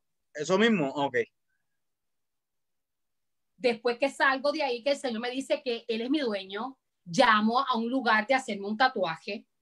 Y cuando me voy a hacer el tatuaje, que llego al sitio con los ojos hundidos, o llorando, sufriendo muchísimo, él me dice, Missy, ¿usted es la que me llamó? Y yo le dije, sí, pero es que yo no te puedo marcar a ti. Y yo, ¿por qué? Porque tú estás marcada con la sangre del cordero. Si yo te marco, se prende este negocio en fuego. Así que vete de este lugar. Y voy yo manejando, escucha bien, porque yo tengo a mi hija espiritual Giovanna, que ella me tenía a mí hasta aquí, invitándome para la iglesia más muy conocida en Puerto Rico yo no le servía al Señor en esa iglesia. Y nosotros teníamos una cadena de oración en el mall de Manatí, donde está Walmart. Y todas esa, esa, esas personas conocen esa iglesia. Y yo era la líder de liderar a todas aquellas. Eh, eh, las cadenas de oraciones que nosotros hacíamos antes de comenzar a trabajar. Y todo el mundo me hablaba de máxima alabanza. Y había una que me tenía también hasta aquí, que era día y noche que me hablaba Madeline Mato. Madeline, ah, claro, claro, Madeline. Y que te voy a invitar un día a la iglesia, que te va a encantar, que deja que no conozca a mis pastores. Pero, Wally, escúchame, no todo el mundo puede predicar en mi iglesia, tú tienes que esperar, déjame hablar con el pastor a ver si me aprueba llevarte como invitada para que prediquen la palabra escucha bien. O sea, nadie sabe ya lo que el Señor estaba preparando, pero cuando yo escuchaba el nombre máxima alabanza, yo decía, wow, eso tiene que ser algo grande, porque todo el mundo habla de esta iglesia. Que si estaba por donde estaba una gomera, que si después se fueron para los mandriles, todo el mundo. Y yo decía, qué casualidad, gente. Tú sabes que hoy en día la gente no le gusta invitar a los hermanos a la iglesia porque tiene miedo o que el pastor de palo o que el pastor diga un mensaje que está fuera de lugar porque va a una visita. Pero yo veía que la gente decía, mira, mira, mira, déjame chequear aquí para que vean la, iglesia mía. Y me enseñaban prédicas y me enseñaban, y yo decía, wow, ¿quién serán esos pastores? Pero jamás y nunca me iba a imaginar yo que ellos iban a ser mis pastores. Y yo voy manejando en mi guagua con mi hija y le dije a Dios, no me voy a rendir y me decía, levántate guerrera, porque voy a catapultar la guerrera que han querido destruir. Te voy a levantar con poder para mi gloria y vas a prender tu auto y te voy a dirigir hacia donde vas a ir. Mira, Yasmien, nunca fui a la invitación que me hizo Madeline, que me hicieron varias personas, hasta ancianitas después me dijeron esta es la iglesia que yo quería que tú vinieras. Ay, gracias Señor porque escuchaste mi petición, que ella vino y ahora se congrega aquí. Ni a Giovanna yo eh, escuché ni acepté ninguna invitación.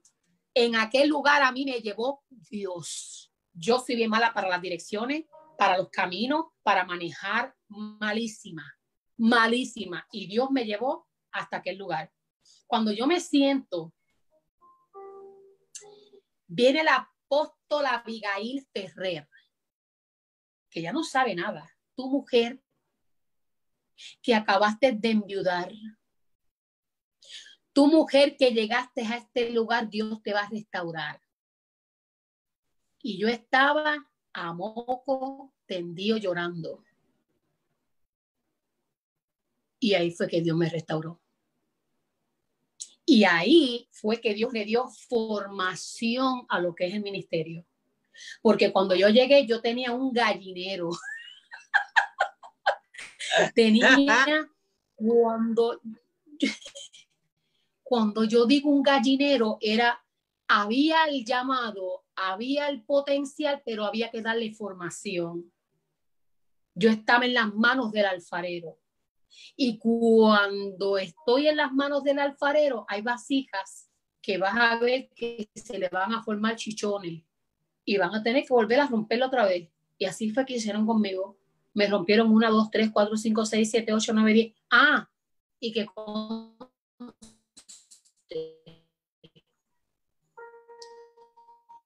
que yo dejé que me rompieran.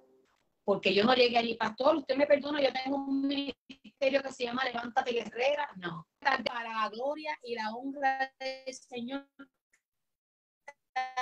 Casi cinco años, de cuatro o cinco años para yo en aquel lugar a predicar la palabra del Señor. Y ahí fue que recibí mi formación para luego llegar a las naciones. Wow. La que, wow. no sé ni qué decirte en shock. Dios ha sido bueno, Yaniel. Dios ha sido bueno. Era, y te pregunto, ¿cuáles son tus planes futuros para llevar el Evangelio? Continuar llevando el Evangelio. Y más ahora, por ejemplo, que estamos, ¿por qué se dice eso? Adaptándonos a esta nueva normalidad. Bueno, a mí la pandemia no me limita a no seguir buscando a Dios y no seguir predicando la palabra del Señor.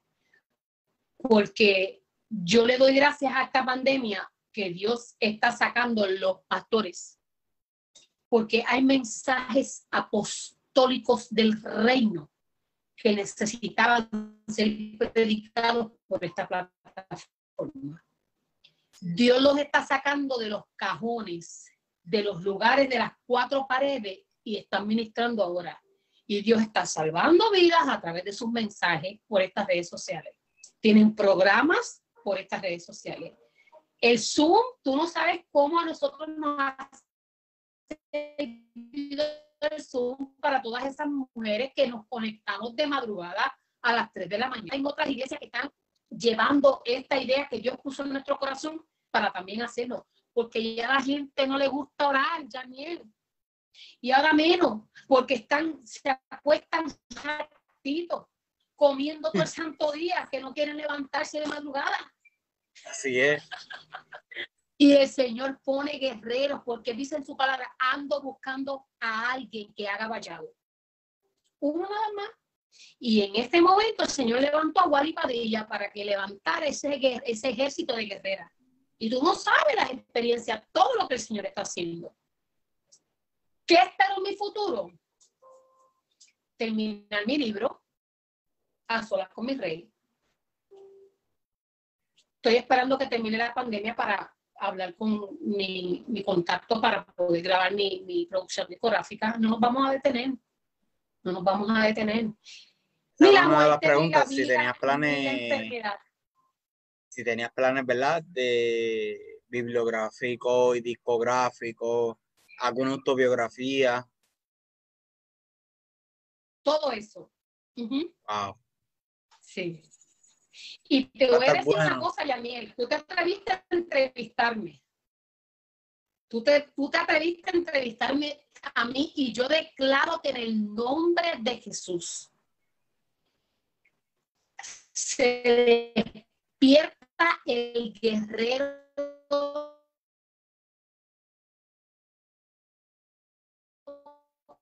que hay dentro de ti y Dios va a hacer cosas extraordinarias. Y esta es la plataforma que Dios está utilizando, no solamente como te estaba diciendo ahorita cuando oramos, entre, vas a entrevistar a, prepárate, porque la gloria postrera será mayor. Te olvides de darle la gloria y la honra aquel que te escogió desde antes que tú estuvieras en el vientre de tu madre y te llamó para este tiempo. Porque sabes una cosa, este es tu tiempo. Dios catapultó el guerrero en esta pandemia. Dios está haciendo cosas grandes con esta pandemia. La gente la está viendo como maldición, pero yo la estoy viendo como bendición. Yo lo he visto como una gran bendición porque he visto, y lo he dicho en, en entrevistas anteriores, los que no la han visto, ¿verdad? Pueden ir a mi canal de YouTube y verla, que me pueden encontrar así como Janiel Vega. Este, lo he dicho en esa otra entrevista. Esta pandemia ha despertado un avivamiento evangelístico por llevar la palabra a diferentes partes del mundo en cual tal vez físicamente nunca llegaremos o no hemos llegado, este, o no habíamos llegado y nos estamos escuchando en lugares en los que jamás pensamos. Mira, durante esta pandemia yo he estado haciendo reflexiones, este, videos, etcétera, a través de mi canal de YouTube y hay videos que se han escuchado en literalmente en todo Centro y Suramérica. En mi vida yo he pensado, yo lo más que he viajado ha sido a Estados Unidos, o sea, físicamente hablando, pero a través de esta pandemia he visto cómo se ha despertado este hambre de buscar palabras y hay personas buscando con hambre de diferentes partes del mundo, buscando palabras porque necesitan esa fuerza, necesitan esa palabra. Hay sed. Y este es el tiempo. Este es el tiempo donde el pueblo se humilla y busca el Señor sanar a su tierra. Y es, y es, nuestra temporada, es nuestro tiempo. Por eso yo le doy gracias y le doy la gloria y la honra al Señor porque Daniel Dios puso el creer cómo el hacer y sobre todas las cosas en tu vida, sino para que también sepas cómo es la vida de un ministro. Y eso es bien importante. No todo el mundo hace estas entrevistas. No todo el mundo está listo para abrir su corazón y dejar el yo, yo, yo, yo aparte y dejar que sea el Dios viviente en cada uno de nosotros. Sí mismo las personas, ¿verdad? Eh, perdona, que te interrumpa. Personas, ya que estamos por casi, casi por culminar, personas que tengan sus peticiones de oración o primos que deseen entregar su corazón a Cristo, darle una oportunidad, escríbelo en el área de los comentarios para luego, antes de culminar, ¿verdad? Igual y yo orar por ustedes, por orar por esas peticiones y presentarlo ante el Señor a esas personas que deseen este, darle su vida, darle una oportunidad a Cristo. Porque acuérdate, no están dándole una oportunidad a Wally, no están dando una oportunidad a Janiel, no, le están dando su, una oportunidad a Cristo para que venga a su corazón y lo transforme. Porque así como ustedes ven los procesos que Wally ha pasado, las tres entrevistas eh, pasadas han pasado y los que, han, los que faltan de entrevistar, o sea, y nosotros ver a dónde ellos se encuentran hoy día, cómo se ha mantenido firme, cómo Dios libró a Wally de múltiples intentos de suicidio, ha sido porque ella se ha mantenido sostenida de Cristo. Que si ella en algún momento hubiera dicho, ¿sabes qué? Hasta aquí, yo no voy a seguir más a Cristo, etcétera, lo sigo como lobo a solitaria tal vez no estuviera hablando con ella en estos momentos y ella no hubiera impactado las vidas que impacta día a día. So, ese es el Cristo que nosotros deseamos ofrecerle en esta noche. Este, ¿verdad, Wally? Ya hablamos de planes futuros, este, hablamos de tus planes bibliográficos y discográficos que dijiste que ya están en proceso. Estoy ansioso que salgan ya especialmente la autobiografía. Te digo, yo amo leer la, auto, la autobiografía. No leo de cualquiera, pero ciertas personas, y en este caso tú, necesito esa autobiografía. de verdad que sí, que la necesito. ¿Verdad? Este, Mira, eh, ajá. No, no, dime, dime. Dime. No, este, dime, era, este, era repasando lo de la autobiografía nuevamente, pues, este, pero quiero escuchar lo que va a decir. Yo digo que es momento donde sabemos que hay mucha gente que está encerrada, que está sufriendo, ¿verdad? Eh, lo que es el encierro. Hay gente que tiene claustrofobia, que no pueden estar encerrados y, y esta pandemia, ¿verdad? También ha producido que muchas personas estén enfermas mentalmente. Y podemos ver que en Vega Baja, el último suceso que conocí fue hace dos días atrás, de un joven que se quitó la vida. No sé si lo llegaste a conocer o, si, o, tú estás en Puerto Rico, ¿verdad? Sí, estoy en Puerto Rico. Este, y este joven este, dejó todo planeado, dejó eh, absolutamente eh, una carta, ¿verdad? Suicida de, qué hacer cuando ya él no esté aquí. Y es porque tenía una condición y estaba pidiendo auxilio a grito, lo escribía en sus redes sociales, lo que, ¿verdad? Cómo estaba su, su corazón. Y a veces nosotros no podemos hacer de la vista larga que, que, que ahí no hay un problema, porque sí lo hay sí lo hay y nosotros, ¿verdad? Enviándole un mensaje, quizás alguien pudo haberle salvado la vida, pero hoy en día nosotros tenemos que salir de lo que es la, zona de confort y, y, pedirle al Señor que cada día nos dé a alguien, nos permita que, nuestra mirada cruce con otra mirada que necesite eh, una palabra de Dios, que necesite una oración. Pídele al Señor, Señor, dame esa persona Dame esa persona que, que tú quieres que yo empodere. Ponme en mi camino, en mi lugar, en mi, en mi, en mi frente, Señor, esa persona que verdaderamente tú necesitas que busque de ti. Y, es, y para eso estamos, Daniel, llamados a restaurar, a rescatar el perdido, como el Señor lo hizo conmigo. Por eso yo doy por gracia, como yo le digo a mis nenas, lo que por gracia yo he recibido. Eh, ha sido procesos difíciles, ha sido procesos donde he querido morir, han sido procesos este, donde me ha costado, mira, como el rompecabezas, que pongan la pieza correcta. Y si no encaja, tiene que volver ahí. Ahí estoy y ahí seguiré y no me voy a dejar que la tormenta, no nos vamos a dejar. Vamos a seguir, ¿verdad? predicando, vamos a seguir expandiendo el Evangelio porque para eso estamos llamados. Tenemos la cobertura, sobre todas las cosas, tenemos las agallas, tenemos la autoridad del Padre que nos envió aquí en la tierra para, para, para, para hacer cosas mayores en su nombre. Así que eh, no sé si quieres que haga un llamado para todas esas personas que están conectadas aquí ahora y así orar. Ya tengo par de, tengo par de peticiones aquí, pero me gustaría también, ¿verdad? Mientras las voy leyendo y voy poniéndolas en orden, ¿verdad? Claro que sí, que haga un llamadito en lo que las voy chequeando aquí.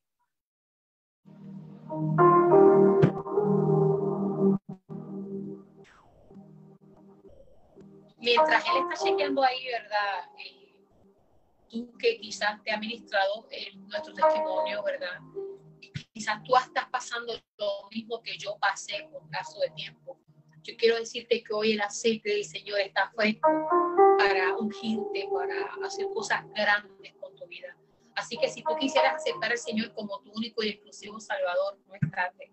Es el momento donde tú puedes con un emoji poner tu manita y decir, yo quiero aceptar al Señor como mi único y exclusivo Salvador. Hace días atrás nosotros estábamos haciendo un Zoom de una de nuestras guerreras en acción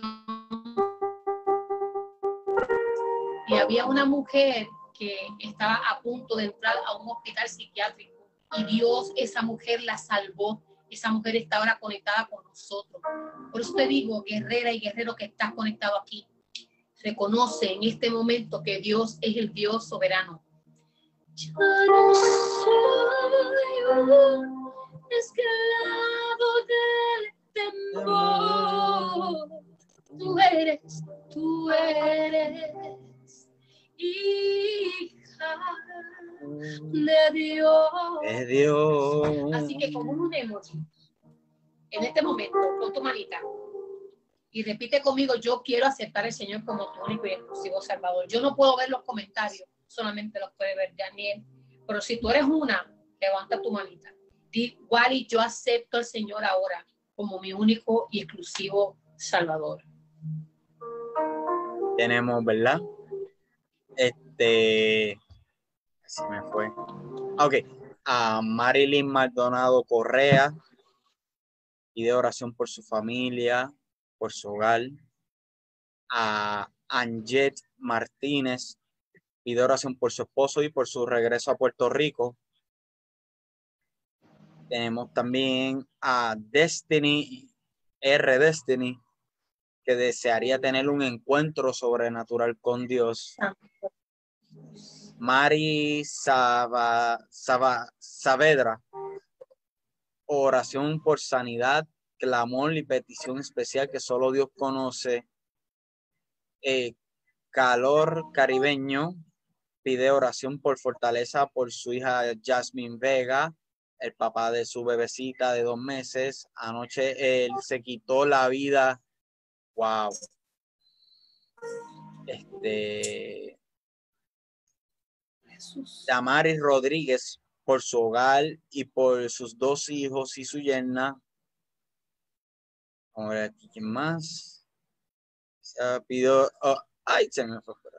Ok, Jacqueline Chang pide oración por la relación de su hija consigo, eh, que producto de un malentendido y la falta de comunicación del problema de relación con madre e hija está rota desde hace más de cuatro años. Oh, wow. Y dice que su hija ha endurecido su corazón y no quiere darle la oportunidad para conversar y arreglar sus diferencias. Wow.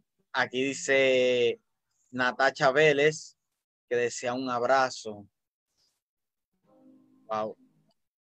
Vamos a ver quién más de las personas que están aquí. Y tenemos Angelique Soto tiene un emoji que quiere aceptar al Señor. Jacqueline Chan desea aceptar al Señor como su exclusivo Salvador. Mis manitas en acción, dice por restauración.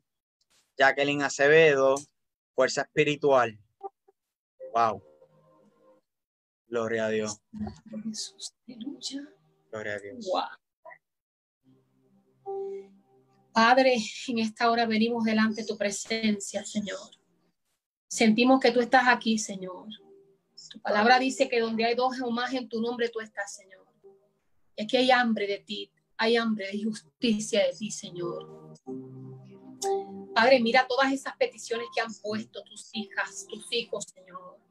¿Qué petición no escucha un padre de su hijo, Señor? Tú tienes tus oídos prestos para escuchar nuestros clamores en esta hora, Señor. Claman los justos si tú los escuchas, Señor. Tu palabra nos dice que clamemos a ti porque tú nos vas a responder, Señor. En esta hora clamamos a ti, Señor. Interven, Señor, sobre la familia de Destiny, Señor. Interven, Señor, sobre la familia de ese joven que los, los, suicidios que se están cometiendo en este tiempo, Señor amado. Señor, tráenos esas personas para que podamos hablarle de tu palabra, Señor. Tráenos esas, esas, esas personas, Señor, que necesiten escuchar una palabra tuya, Señor como hiciste conmigo, Señor, que estaba a punto de quitarme la vida, Señor. Y tú le dejaste saber a tu hijo cuánto tú me amas a mí, Señor. Oh, Señor, había un llamado 911, Señor. Y cuando vemos el Salmo 91, verso 1, dice que el que habita bajo el abrigo del Altísimo morará bajo la sombra del Omnipotente, Señor. Padre, en esta hora te pido que tú intervengas ahora mismo en la vida de cada uno de nosotros, Señor. Padre, mira cada mujer, cada hombre que pusieron una manita como emoji pidiendo, Padre de la gloria aceptarte como tu único y exclusivo Salvador, Señor. Limpia, Padre, limpia sus pecados y escribe su nombre en el libro de la vida, Señor. Padre, pero en esta hora yo te presento a Jackie, Señor.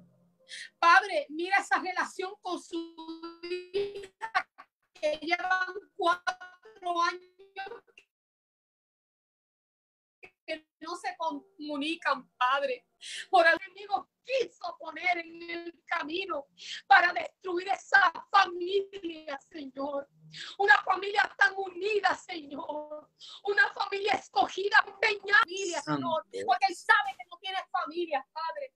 Pero en esta hora, tú restauras, Padre.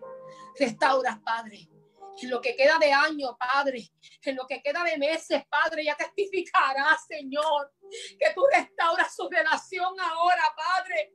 Restaurala, Señor, restaurala, Padre. Restaura sus lágrimas, Padre. Conviértelas en sonrisas, Señor. No permitas que ese tiempo que se pierda, Señor, sino que se puedan abrazar y unirse aún más, Señor. que sus nietos puedan verla, Señor amado. Que sus nietos puedan abrazarla, Señor. En el nombre de Jesús, Padre. Restaura, levanta, Padre, ahora, Padre. En el nombre de Jesús lo creemos, Señor. Ahora es el tiempo, Señor donde tú harás cosas mayores, Señor. Simplemente tenemos que confiar en ti, Padre, porque tú lo harás, Señor. Señor, gracias por esta noche, Señor. Gracias, Padre, porque tú me has permitido hablar, porque tú me has permitido eh, eh, eh, exponer, Padre, testificar, abrir mi corazón, Señor. Abrir mi corazón, ser sincera, Padre, ante un pueblo, Señor amado, que quizá el orgullo, la altivez no los deja ser ellos, Padre. Pero tú me rompiste, Padre. Me hiciste nueva, Señor, porque sé que hay alguien que va a edificar este testimonio, porque tú le vas a levantar, Padre, para la gloria y tu honra, Señor, en el nombre de Jesús, Señor. Gracias, Padre. Gracias, Señor, en el nombre de Jesús. Amén y amén y amén. Wow. Gloria a Dios, ¿verdad? Por esas personas que han aceptado a Cristo como su único y exclusivo Salvador. Lo que yo hago es exhortarle ¿verdad? No sé en qué parte del mundo, de la isla o de Estados Unidos se encuentran, que busquen una iglesia, ¿verdad? En la cual puedan congregarse y crecer, en la cual puedan ser restaurados y puedan tener esos pastores que trabajen con ustedes de mano a mano, así como hicieron con Wally, como hicieron conmigo también. ¿Verdad? Toda la gloria y la honra es del Señor. La Wally, quiero una vez más agradecerte de corazón haberme dado esta oportunidad. Como yo te dije antes de que saliéramos al aire, yo decía, Wally, yo pensaba que tú no me ibas a dar la entrevista. Y ella me decía, pero ¿por qué? Si estamos trabajando para el mismo propósito, estamos trabajando de reino. Yo sí, Wally, pero tu agenda. Yo sé que tú tienes una agenda heavy duty. y verdaderamente, cuando tú me dijiste que sí, yo sabía que algo grande venía. Y mira, Wow. Y lo sentí y sé que esta entrevista va, va, a dar de qué hablar. Así mismo es. Esta entrevista va a estar disponible en mi perfil, en el fanpage, que si no lo siguen es Janiel Vega García, Raya, Videos, o en el canal de YouTube, que es Janiel Vega. Pueden conseguir la entrevista en cualquiera de las plataformas disponibles y, ¿verdad? poder compartirlas este, a otras personas para que les sea de bendición edificación, así como ha sido para ustedes. O sea, desde ya, compartir desde ya para que más personas puedan ser edificados y bendecidos, porque de igual manera que esta palabra se impartió para los que nos están viendo ahora mismo en vivo, el mismo efecto tendrá sobre aquellos que lo han de verlo grabado. En el nombre de Jesús así lo declaro lo decreto, porque así yo lo he vivido en otras ocasiones con otras grabaciones y yo sé que así será para otras personas. En nombre de Jesús. Wally, te agradezco mucho, ¿verdad? La semana que viene tendremos al pastor de Costa Rica, pero está pastoreando actualmente en Texas, Eduardo Peraza, en mi, lo que es mi trayectoria. Te quiero mucho, Wally. Sabes que eres muy especial para mí. Eh. de verdad que sí, eres muy especial para nosotros, te quiero mucho y la para adelante. Amén. Dios les bendiga a todos, amén. Así que eh, me pueden seguir a mi página, mi nueva página fanpage, Wally Padilla. La otra pues fue hackeada y estamos trabajando, ¿verdad? Con nuestra nueva fanpage. Empezamos de eh, cero, hay que empezar de cero. International Ministry. Ajá, la, fue hackeada, la que tiene casi 200 mil personas fue hackeada y ya vamos por la nueva que estamos casi en casi 4 mil en menos de un mes. Pero estamos, ¿verdad? Empezando otra vez. Pero no, no, no nos vamos a callar. Nos intentamos callar, pero vamos a seguir expandiendo el evangelio. Así que Dios me les bendiga, Dios me les guarde, la paz de Dios sea con cada uno de ustedes. Bendiciones. Que les bendiga.